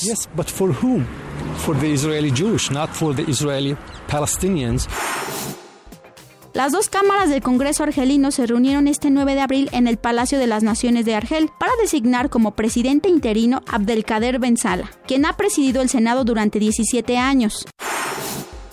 La situación económica de Venezuela todavía empeorará más este año. El Fondo Monetario Internacional calcula que la economía del país caribeño se contraerá un 25%, que se sumará al 18% del 2018. Y a esto hay que añadir la hiperinflación en que vive el país y que este año llegará al 10 mil millones por ciento. Con audios de Euronews y Radio Francia, las breves internacionales con Natalia Pascual. Tu opinión es muy importante. Escríbenos al correo electrónico prisma.radiounam@gmail.com. Bien, continuamos, son las 2 de la tarde con 19 minutos y bueno, pues vamos a hablar de lo que está sucediendo también en materia educativa, la reforma educativa y por supuesto también este tema de la CENTE. Vamos a platicar de esto con el doctor Manuel Gilantón, que es doctor en ciencias con especialidad en metodología y, y teoría de la ciencia por el Centro de Investigaciones y Estudios Avanzados, investigador maestro del Colegio de México. ¿Qué tal, doctor? Muy buenas tardes, bienvenido a este espacio. Hola, Deyanira, ¿cómo estás? Muy bien, muchas gracias. Pues quizás un tanto preocupada porque no vemos todavía claridad en este tema de lo que va a pasar con la CENTE y estas negociaciones que están teniendo con el gobierno. Escuchaba, yo leía por la mañana que el integrante de la sección 9 de la CENTE, eh, Pedro Hernández, eh, refrendó el acuerdo que propone un paro nacional de 24 horas el próximo 10 de abril, o sea, mañana, y una marcha en la Ciudad de México, y el 30 de abril se llevará a cabo otra movilización nacional, y el 1 y 2 de mayo el magisterio eh, disidente prevé un paro de 48 horas, pero además dicen que de no tener respuestas a sus demandas contra la reforma educativa, continuarán las movilizaciones del 15 al 17 de mayo hasta llegar al paro nacional indefinido, cuya fecha estaría por definirse. ¿Qué es lo que está en juego, doctor?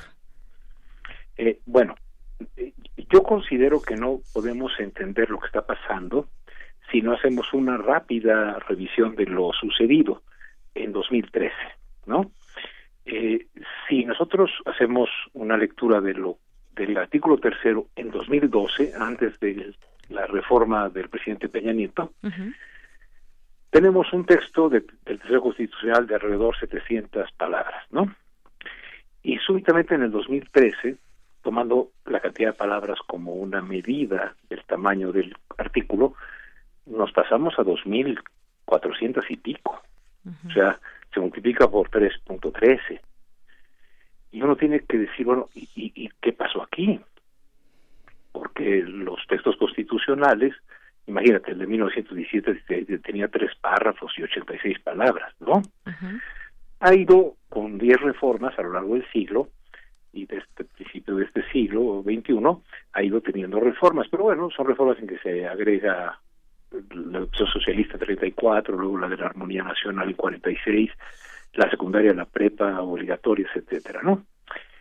¿Qué pasó en 2013? Bueno, en 2013 lo que se hace es que en el artículo tercero se introducen eh, formas de regulación administrativa y formas de, eh, de regulación de el ingreso, la promoción y la permanencia en el servicio docente. Entonces, el 62% del contenido del artículo no es la expresión del proyecto educativo del Estado mexicano, cuestión que es lo propio de un artículo constitucional, sino que se le incrusta, se le añade una toda una estructura compleja de la administración de la Secretaría sobre el sistema, especialmente generando los términos de ingreso, promoción y permanencia del personal docente, ¿no? Para ello se funda el Sistema Nacional de Evaluación, se, se le da autonomía al Instituto Nacional de Evaluación de la Educación, que ya existía desde, desde 2002, pero no como organismo autónomo, y también el Servicio Profesional Docente. Y se incluye, Dianira, que van a ser cinco consejeros y que se van a elegir por ternas y que van a durar tanto tiempo. El artículo tercero se sale como de su cauce y, eh, insisto, en vez de incluir la visión del Estado sobre la educación en el país, eh, mete cuestiones que, por ser laborales o administrativas, las laborales deberían de estar en el artículo 123, que regula las cuestiones del trabajo, y las administrativas pues son aspectos de política pública, de programas sectoriales, este, no son materia constitucional. Bueno, así es. En esta reforma de 2013, cuando el presidente está en campaña, en Guelatao dice la voy a abrogar.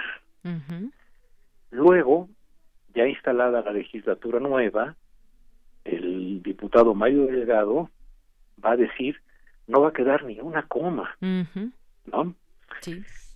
Y el eh, y ojo, eh, el, el, señor Mario Delgado en 2013 era del PRB, que fue parte del pacto y celebró muchísimo la reforma de Peña y sobre todo la inclusión del término calidad, etcétera, ¿no? Súbitamente, ya como diputado y ahora de Morena, dice no va a quedar ni una coma.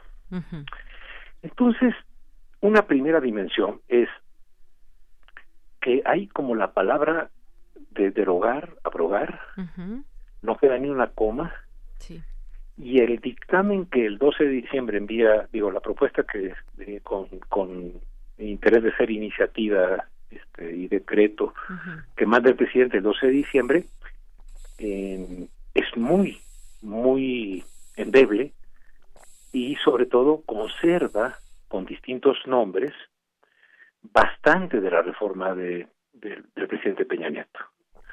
Sí. Y luego esto entra a la Comisión de Puntos Constitucionales y eh, Educación y junto con ella además se añade pues una iniciativa adicional por parte del bloque opositor conformado por PRI, PAN y PRD que ya no son el pacto que fue en 2013, que eran mayoría absoluta en todo. Claro, las cosas han cambiado. Así es. Y sobre todo, el, el, bloque tiene la posibilidad de, eh, votando en contra, evitar que tenga dos tercios el cambio. Entonces, se pensó, quitamos la permanencia, entonces la gente ya no arma problemas, y dejamos con otros nombres sustancialmente eh, eh, las funciones que tenían antes el INE y el Servicio Federal Docente. Y pues resulta que el que a dos amos sirve, pues con uno queda mal, pero en este caso quedó mal con los dos. Y, entonces, perdón, dime, dime. Sí, que qué significaría regresar a la anterior reforma, la que estaba antes del presidente Peña Nieto, porque dice el presidente, pues si no logramos un acuerdo, regresamos a la, a la mm, reforma que estaba anterior o como estaban las cosas. Eso de alguna manera pues preocupa porque se supone que sí debe, deben generarse cambios y todo va para mejorar, pero pues no sabemos qué significa ahora regresar a esta reforma. Bueno, en primer lugar, es algo imposible por parte del presidente. O sea, ahora tenemos un dictamen que ya lo aprobaron las comisiones. Exacto. Y eh, no ha subido al Pleno. Pero ya no es un dictamen del presidente, sino ya es un dictamen de las comisiones. de los legisladores. De los legisladores. Ahora sí que el presidente propone y el Ejecutivo dispone. Ya dispuso ese y ese no ha subido al Pleno porque se está negociando. Cuando el presidente dice, Antier, que vamos a volver a la reforma, incluso no dice volvemos a la reforma de 2013 de Peña Nieto, sino a la anterior. Pero, pero el procedimiento parlamentario implicaría, fíjate, implicaría que este dictamen se rechace, en consecuencia que quede en vigor la de Peña Nieto, que luego se mande una iniciativa o sea que se legisle para regresarse a la anterior. para regresarse a la anterior. Y si esta no pasó pues la de lo anterior tampoco pasa. Pues sí, está complicado. Y, y uno quiere, a ver, ¿dónde se enredan las cosas? ¿Dónde está ese nudo que no se logra distender para que se avance a lo siguiente? Dicen ellos que eh, no tiene que ver esto, por ejemplo, con las plazas, eh, que al otorgar el pase directo a los egresados de las escuelas normalistas a los planteles educativos, pues bueno, ya estaría ahí un gran acuerdo. Pero sabemos siempre que ha habido este control de las plazas. ¿A quién se le da una plaza? ¿A quién no, por qué mm. se vende, no se deben vender, se habla de que van desde los 20 mil hasta los 70 mil, 100 mil pesos. ¿Qué significa esto? ¿Quién debe de tener, vamos a lo correcto, quién debe de tener ese control de las plazas, doctor? Eh, las plazas en el sistema educativo mexicano son del Estado mexicano, ¿no? Y el que debe de regular ese procedimiento es la autoridad educativa. No los maestros o no los líderes. No, lo que pasa es que en la ley del artículo 123, fracción B, la ley reglamentaria, que es la ley ah, de los general de los trabajadores al servicio del Estado, el artículo 62 dice que las plazas de menor categoría, las vacantes y las nuevas, el 50% las propone el sindicato y el otro 50% la autoridad. Ya. Ahí no está previsto para nada ni concurso, ni nada, ni examen. Es ahí cristaliza el carácter corporativo del, del, Estado mexicano que no se ha corregido. Por eso meten en el tercero en 2013, en el tercero meten la regulación laboral y en efecto dejan al magisterio en un régimen laboral especial o de excepción. Ahora, eh, aquí es muy importante, Yanira, este, darnos cuenta de que la venta y herencia de plazas, que tampoco fue para, para el millón doscientos mil de los profesores que hay en básica, tampoco fue la forma en las que todos entraron, ¿eh? Desde la Alianza por la Calidad de la Educación, etcétera, hay exámenes de ingreso. Lo que pasa es que esos exámenes estaban, digamos, eran eh, para egresados de las normales. En fin, bueno, aquí hay un tema fuerte que es el de las plazas, ¿no? Y luego, doctor, a todo este escenario entra el Bester Gordillo, ya se reunió por ahí con maestros, y bueno, no sé si esto venga a enturbiar un poco también el panorama o qué, qué porque sabemos además, esos líderes que se han enriquecido, por ejemplo, los del CENTE, como la maestra del Bester Gordillo, pues ¿de dónde sale todo ese dinero? Ella insiste, claro, que ha sido pues de su salario como maestra, lo cual sabemos que es imposible, y entonces esa opacidad, pues con esa opacidad se mueven muchos, ¿no? Claro, es decir, la entrada y el regreso de la profesora diciendo quiero ser presidenta del, CENTE, nos indica que hay en el en la regulación laboral del magisterio hay muchos asuntos que generan poder y que eventualmente mal manejados generan recursos indebidos. Claro, y corrupción al interior. Por supuesto, pero es una corrupción pactada con la autoridad. Es decir, no hay ninguna plaza que el sindicato haya propuesto a la que le falte el apoyo de la Secretaría de Hacienda. Es decir, eh, eh, no se, es cierto. se palomea de, divers, de distintos lugares. Sí, se acuerda. es decir, el, el, corporativismo es ese acuerdo entre sindicatos y autoridades, ¿no? Entonces, lo que tenemos ahora es una un dictamen que no transita hacia el pleno, ¿por qué? Porque se trata de que la coordinadora, que es la que se ha movilizado, no el CENTE, sino la CENTE, claro. eh, este, logre, por ejemplo, que se incluya que salvo en los términos de ingreso, promoción y reconocimiento, se les aplique el apartado B. Eso es interesante, ¿eh? No están pidiendo el control de las plazas. Lo que están pidiendo es que en el resto de los asuntos laborales tengan una protección constitucional. No es eh, descabellado. Lo que pasa es que en la opinión pública se ha hecho dominante la idea de que lo que tienen, eh, el, interés que tienen es para poder vender y las plazas. No, no, espera. Ellos dicen que sí aceptan los procesos de ingreso.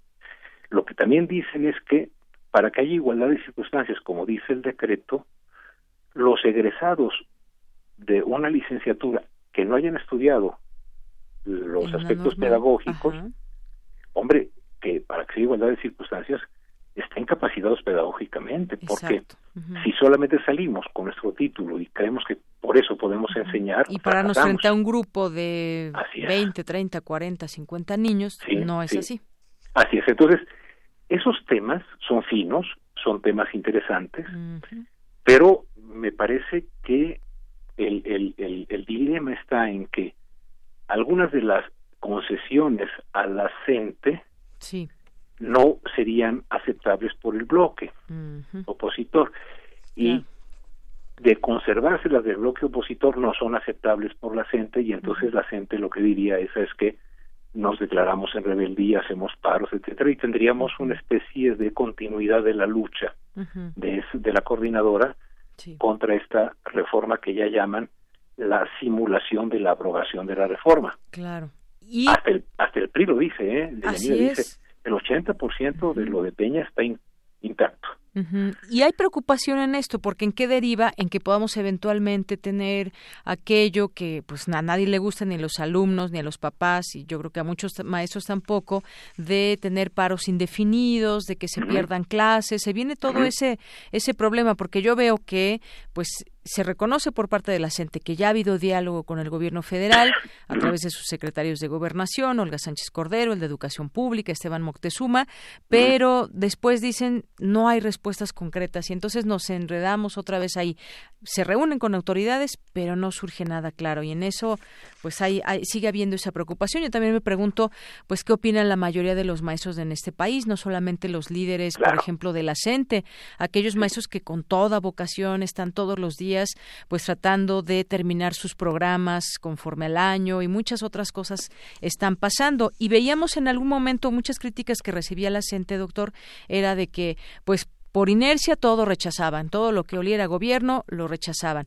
Finalmente, pues hizo una reforma en la cual se impuso, no aunque no estuvieran de acuerdo. Llega otro presidente, dice la vamos a abrogar, no la abroga, y entonces empiezan estos problemas otra vez. Creo que pues habrá que reflexionar mucho y sobre todo si se, ya haya un acercamiento con las autoridades, pues uno entendería que ya deberían eh, entenderse ambas partes. Sí, pero has tocado un punto fundamental. Todos están, los actores están hablando en nombre del magisterio. Y la única voz que no se escucha, hay dos voces que no se escuchan, que, no son mudos, nada más están enmudecidos. El magisterio, no sus líderes sindicales, y los niños y las niñas claro, los jóvenes. No hemos escuchado aquí, vamos a, platicar con ellos, deberíamos. Pues yo creo que es, esa voz es fundamental y esa se podría obtener. Es decir, el, el, el problema que tenemos es que hay muchísimos que se abrogan la representación de todo el magisterio o de la educación en el país o de los niños y lo que tenemos es más bien un juego de fuerzas muy fuerte en términos de el control del sistema educativo mexicano, no del proyecto educativo mexicano, que es el que debería de importarnos, ¿no? Sí. Entonces, sí, es una situación muy delicada, porque si no se aprueba este dictamen, queda en vigor la reforma del 2013 que impulsó el presidente Peña Nieto. Entonces, la coordinadora seguiría peleando contra esa. Si se aprueba esta, tal cual, el dictamen, seguiría peleando contra esta. Y si se hiciese solamente caso a la gente, no se aprobaría el dictamen y quedaría la de Peña. Claro, están todos pues subidos en sus propias ideas y en sus propios intereses habrá que pues distender esto, negociarlo, entenderlo y ojalá que se escuchen también esas voces del magisterio de los niños que estarían pues también a punto de pues entrar en un periodo ahí de incertidumbre, de inestabilidad. De inestabilidad. Bueno, pues doctor, hay que seguir platicando ese tema. Hoy se nos acaba el tiempo, pero pues si le parece bien, dejamos pendiente ese tema. Todavía no está cerrado este capítulo. No, eh, poco vivirá el que no sepa cómo va a terminar, como dice el dicho. Así es. Doctor Manuel Gilantón, un gusto como siempre platicar con usted. Al contrario, muchas gracias y muchas gracias a la audiencia por su paciencia. Gracias. Hasta luego, doctor. Hasta luego. Muy buenas tardes. El doctor Manuel Gilantón es doctor en ciencias, especialidad en metodología y teoría de la ciencia por el Centro de Investigaciones y Estudios Avanzados y es investigador maestro del Colegio de México. Relatamos al mundo. Relatamos al mundo. Porque tu opinión es importante, síguenos en nuestras redes sociales, en Facebook como Prisma RU y en Twitter como arroba PrismaRU. Bien, continuamos dos de la tarde con 38 minutos. Pues rápidamente, entre los temas nacionales, pues está este, por ejemplo, violencia en México costó 5.16 billones de pesos en 2018, estima índice de paz. ¿Cuál es el impacto económico de tener violencia en nuestro país? Bueno, pues esto desafortunadamente también tiene sus implicaciones económicas. Por otra parte, también, pues eh, muchos que de pronto cuando nos hablan de tenencia vehicular o de otros impuestos, pues nos asustamos de que puedan regresarse esos cobros o que puedan subir los impuestos. Aclara hoy el presidente Andrés Manuel López Obrador que vaya a haber algún aumento de impuestos. Y bueno, por otra parte, en la ciudad de las marchas también antorchistas cierran inmediaciones de la Secretaría de Gobernación.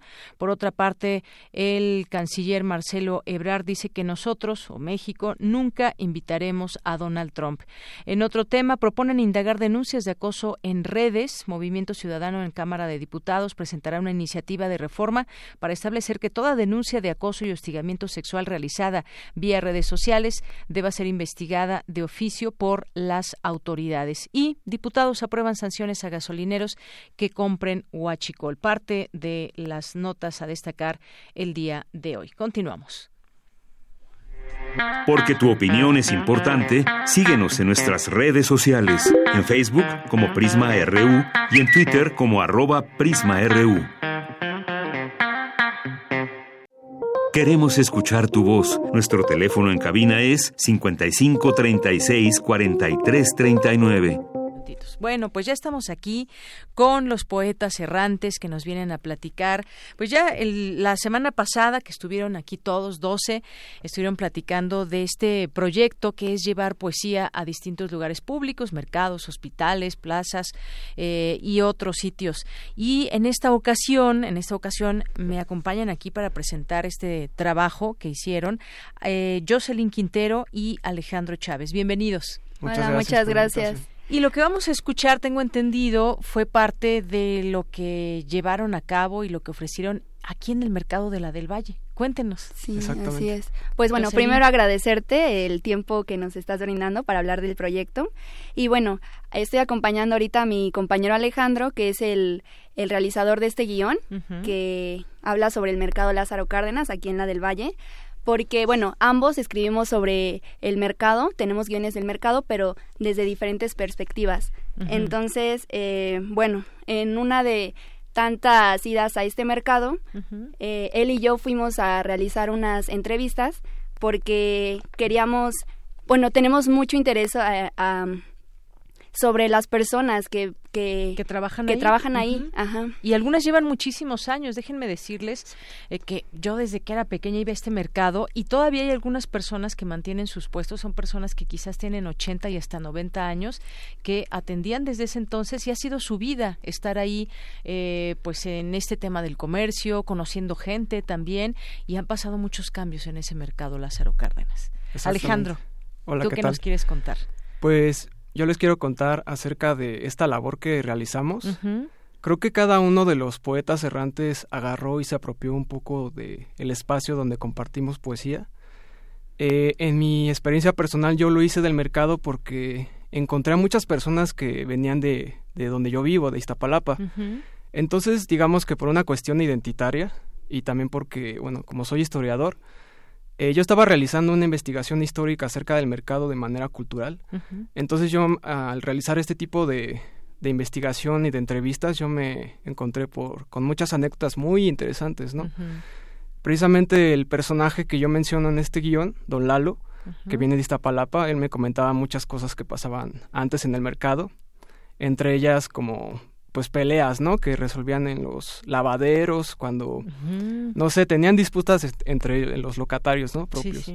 Entonces, bueno, entre otras cosas que también son muy interesantes, entre ellas, pues el mercado ha sido como escenario para, para diferentes películas del cine de ficheras.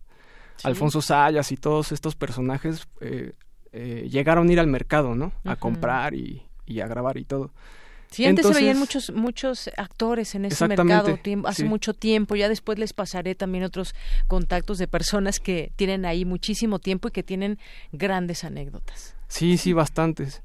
Y bueno, el guion precisamente trata de, de Don Lalo, pero también eh, se menciona un poco de la función de la poesía, ¿no? Sí. La poesía, pues, eh, funciona con las imágenes retóricas, pero también juega mucho con la memoria de las personas. Entonces, esto fue lo que pasó con, con este Don Lalo. Al leerle yo una poesía de Charles Baudelaire, El crepúsculo de la tarde. Eh, en su memoria, pues él evocaba, ¿no? Estas imágenes de su juventud cuando él era chavo. Este poema habla de la ciudad de París, pero digamos que, bueno, en el siglo XIX, Charles Baudelaire, eh, él creció en París, en, esta ciudad tan importante que fue en el siglo XIX y el epicentro o modelo a seguir de otras ciudades tan importantes. Pero él, al ser un poeta maldito, él tenía como esta también idea de retratarle el lado B de las, de las cosas. Entonces, sí menciona esta parte de París, pero desde una perspectiva no de crítica, pero sí, por ejemplo, bueno, París, la ciudad importante, pero también existe la, eh, la prostitución, los delincuentes y todo esto. Entonces, bueno, yo al leerle este fragmento de Baudelaire, eh, se activó su memoria y me dijo, no, pues es que en mis tiempos, eh, sin spoilarlos tanto, porque de eso trata el guion, dice, no, pues yo, en mis tiempos, en la noche, pues yo llegaba a mi casa y no había tanto problema y ahorita, pues es un, es un caos, ¿no? claro, bueno, vamos a escuchar parte de esta historia. ¿Qué hace don Lalo? Él es comerciante, él vende telas y cosas como de... Es que precisamente lo que él me comentaba, su local fue heredado por su esposa que falleció. Sí, muchos Entonces, heredados. Exactamente. Muchas personas que trabajan ahí de avanzada edad, de hecho, así fue, ¿no? Bien. Bueno, pues vamos a escuchar ese trabajo, Jocelyn Quintero, Alejandro Chávez, todo que nos presentan para el auditorio de Prisma RU. Muchas gracias por venir. Muchas, gracias, a ti. A continuación escucharemos a los poetas errantes de Radio UNAM. Soy,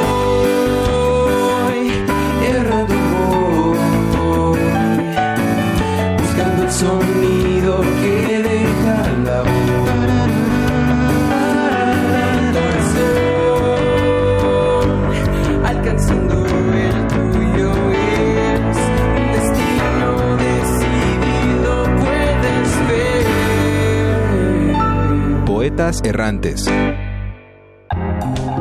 Todo cabe en un mercado, hasta la poesía. Te invito a un lugar familiar, te invito al mercado de tu barrio. Solo recuerda el olor de la fruta, la carne y las flores de temporada. Recuerda también el sabor del pozole rojo y del tlacoyo con nopalitos y salsa verde, que a veces pides para llevar. Recuerda la cumbia y el danzón. Recuerda el partido de fútbol de la comida de las dos. Todo cabe en esta gran residencia de comerciantes. Música, color, aroma y sabor. Pero, ¿habrá espacio para algo más? ¿Habrá espacio para la belleza de un verso? Pasó en el local 18, de aquel mercado de la colonia del Valle. Recuerdo bien su rostro de 80 años y su pelo blanco cuidadosamente peinado. ¿Y a usted, don Lalo, le gusta la poesía? ¿Le gusta Charles Baudelaire? ¿Charles Baudelaire? ¿Quién? ¿La poesía? Pues no mucho, la verdad. Se me hace algo cursi. Pero volví a insistir hasta que accedió, porque finalmente, ¿a quién le hace daño escuchar unos cuantos versos de un poeta muerto? Y comencé a recitar. Oh noche, amada noche, tranquila, deseada por aquellos que pueden decir, hoy la jornada ha sido de trabajo. La noche es quien serena las almas devoradas que se agitan sobre sucios callejones, porque la noche también abre madrigueras, y a todos ofrece un oculto camino, incluso para quien nos acecha ladino y se agita en el lodo de la ciudad podrida. En mis tiempos, las noches eran más tranquilas, no que ahora, puro rufián. No, hombre, si te contara. La poesía sobre la noche nos puso a reflexionar sobre el pasado, sobre los días en que don Lalo salía a las calles sin temor de transitar sobre ellas, recordándole que el suyo siempre será mejor que cualquier otro ayer, porque eso hacemos con el recuerdo del tiempo, nos lo apropiamos para reafirmarnos en él. Muchas gracias, don Lalo, espero verlo pronto. Esa noche pensé sobre la función de la poesía es como leña que se prende con fuego, tan solo para iluminar brevemente el pasado que, por momentos, se pierde en el fugaz presente, aunque siempre regresa. Basta con hacerlo estallar en llamas. Algunos lo hacen con canciones de su época, otros con agitadas anécdotas de vida. Y hay algunos, como los poetas errantes, que lo hacemos con versos de poesía. Todo cabe en un mercado, hasta la poesía. Es verdad. Pero también cabe en un parque, afuera de algún hospital o en las aceras del duro pavimento. Suena a música de todo tipo, como a un sabroso danzón o al ritmo de alguna época alborotada. Huele a flores de temporada, a lirios, agapantos, a rosas blancas y rojas. Tiene sabor a flan, a frijoles rancheros y guacamole picante. La poesía es deliciosa alimenta el espíritu, acompaña al solitario y aconseja al enamorado. Hace caravanas de alegría y camaradas a músicos y teatreros, a historiadores y literatos, y los pone a dialogar, a meditar y a jugar con sus versos. Versos que huelen a historias de gente, a melancolía con nostalgia, a ciudad, a ciudad monstruo. ¿Y tú? ¿Tienes tiempo para la poesía? ¿Tienes tiempo para la belleza?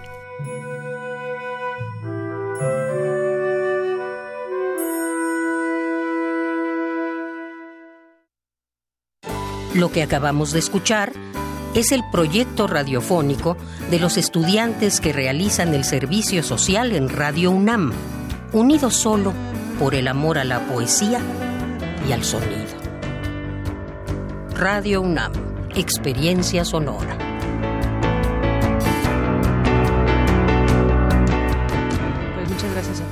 Poetas errantes que son parte de ese proyecto y además coincidió, me decía ahorita Alejandro, o un día como hoy, 9 de abril, pero de 1821, nació justamente el poeta Charles Baudelaire. Continuamos.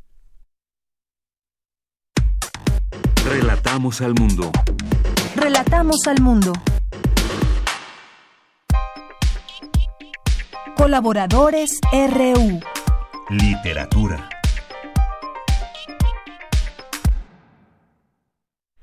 Continuamos y ya estamos aquí a la orilla de la tarde con Alejandro Toledo en martes de literatura. Alejandro Toledo, eh, eh, escritor y ensayista, y hoy nos va a hablar de la cartilla moral. ¿Cómo estás, Alejandro? Muy buenas tardes. Muy bien, Bienvenida. ¿qué tal? ¿Cómo estás tú? Pues muy bien, aquí, contenta de escucharte. Fíjate que el Colegio Nacional lanzó esta edición muy actualizada, muy actualizada porque comenta incluso eh, la reciente impresión que hizo el gobierno de, la cartilla moral de Alfonso Reyes.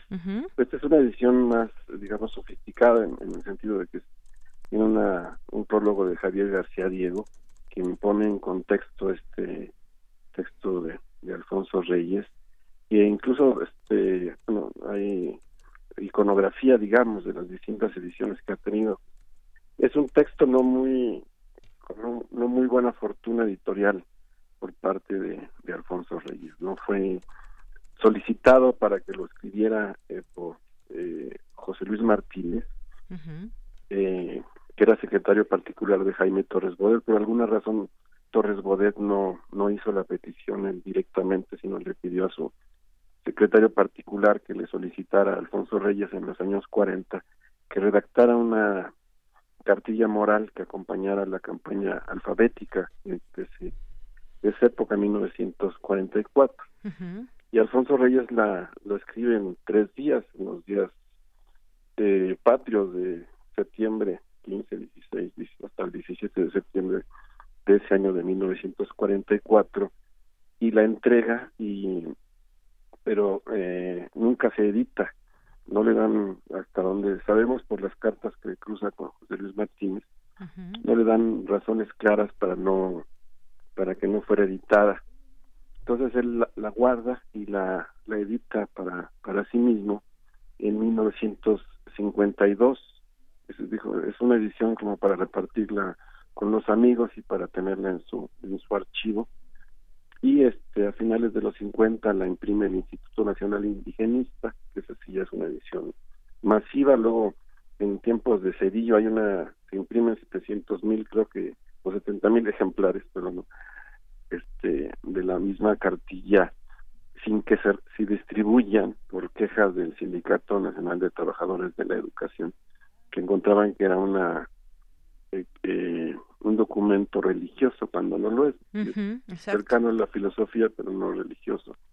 Bueno, eh, Javier García Diego nos hace la historia completa de la de la cartilla moral, que es de lo que ha de lo que se ha dicho de ella a lo largo de los años en estas ediciones o intentos de ediciones entre eh, olvidos y, y, resurrecciones que ha tenido la, la cartilla moral. No hay que pensar en, en Reyes como un personaje que se inicia con la, la vida pública, digamos, con aquel grupo que se llamó el Ateneo de la Juventud, que eran jóvenes preparatorianos que se opusieron un poco a la educación que, llevaban, que era más eh, tendiente a las ciencias, una educación positivista que buscaron en el humanismo, digamos, la respuesta, y sobre todo en los, en los filósofos griegos, ¿no? Hay la anécdota de una lectura que hicieron en grupo, los del Ateneo, de la del banquete de Platón, me parece, donde cada uno asumía uno de los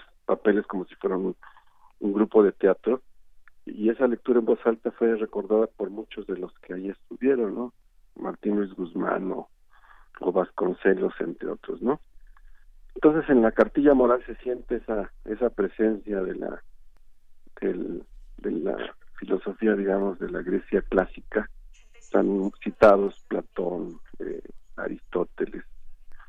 Eh, y este, bueno, y el otro asunto que, que, retrata Alfonso Reyes fue la, la, la, muerte de su padre, Bernardo Reyes, al iniciar lo que conocemos como la, la decena trágica, en febrero de 1913. Incluso eso lo lleva a escribir una oración que se llama oración del 9 de febrero, que es un, un canto al Padre, ¿no? Y un poco una muestra del dolor que tiene, ¿no? Entonces, supongo que estos dos elementos, ¿no? Su, su herida, digamos, este, histórica eh, y familiar, que fue la muerte de Bernardo Reyes y su educación humanista, eh, alternativa, digamos, en la preparatoria de la universidad, es crear un poco el, el, pensamiento de, de Reyes y es lo que se conjuga en esta en esta cartilla cartilla moral no que tiene este ya se han señalado algunos elementos quizá anacrónicos pero hay que también ponerla un poco en su en su contexto digamos en su época. Exacto, eh, así lo, lo habíamos comentado en algún momento eh, sobre este tema justamente es realmente como se pensó un adoctrinamiento, alguna situación y tratábamos de ponerlo en contexto. Ahora nuestros días cómo leer esta cartilla moral también, ¿no?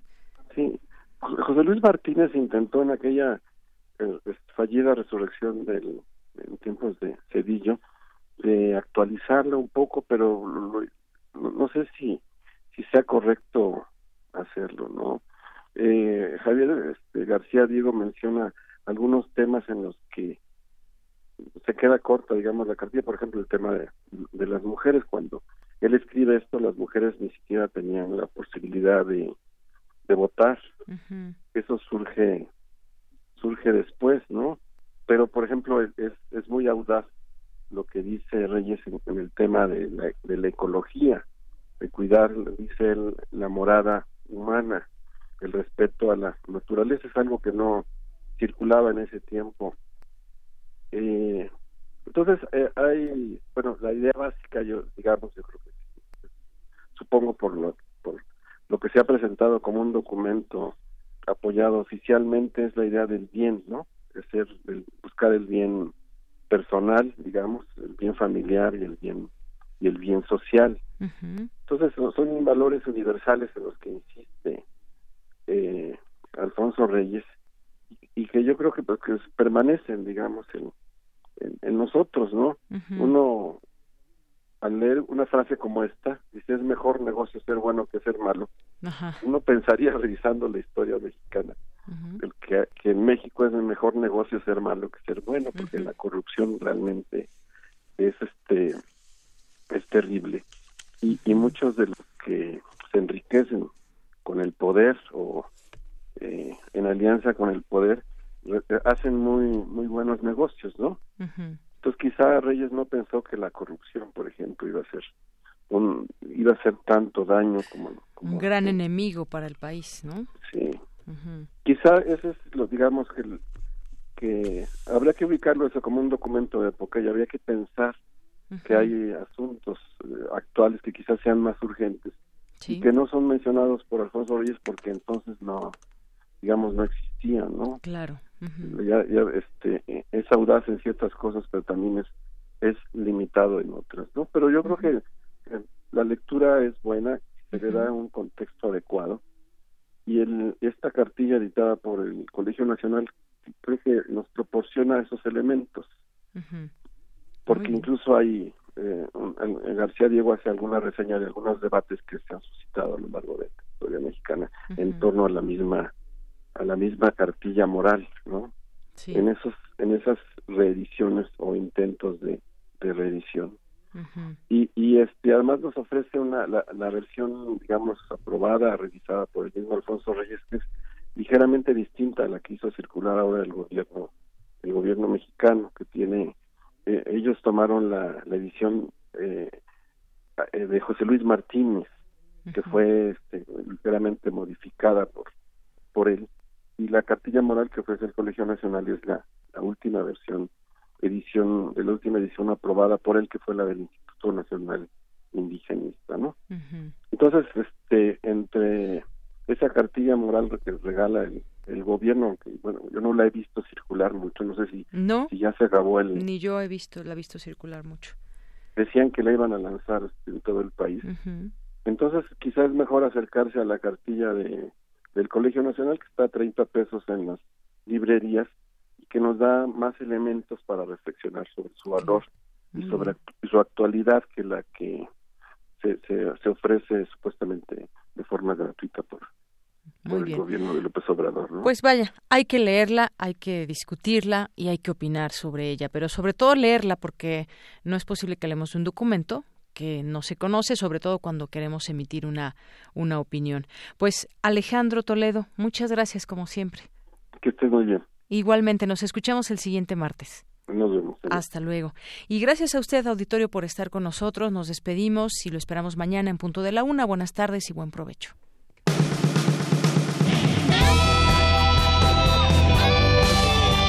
Prisma RU. Relatamos al mundo.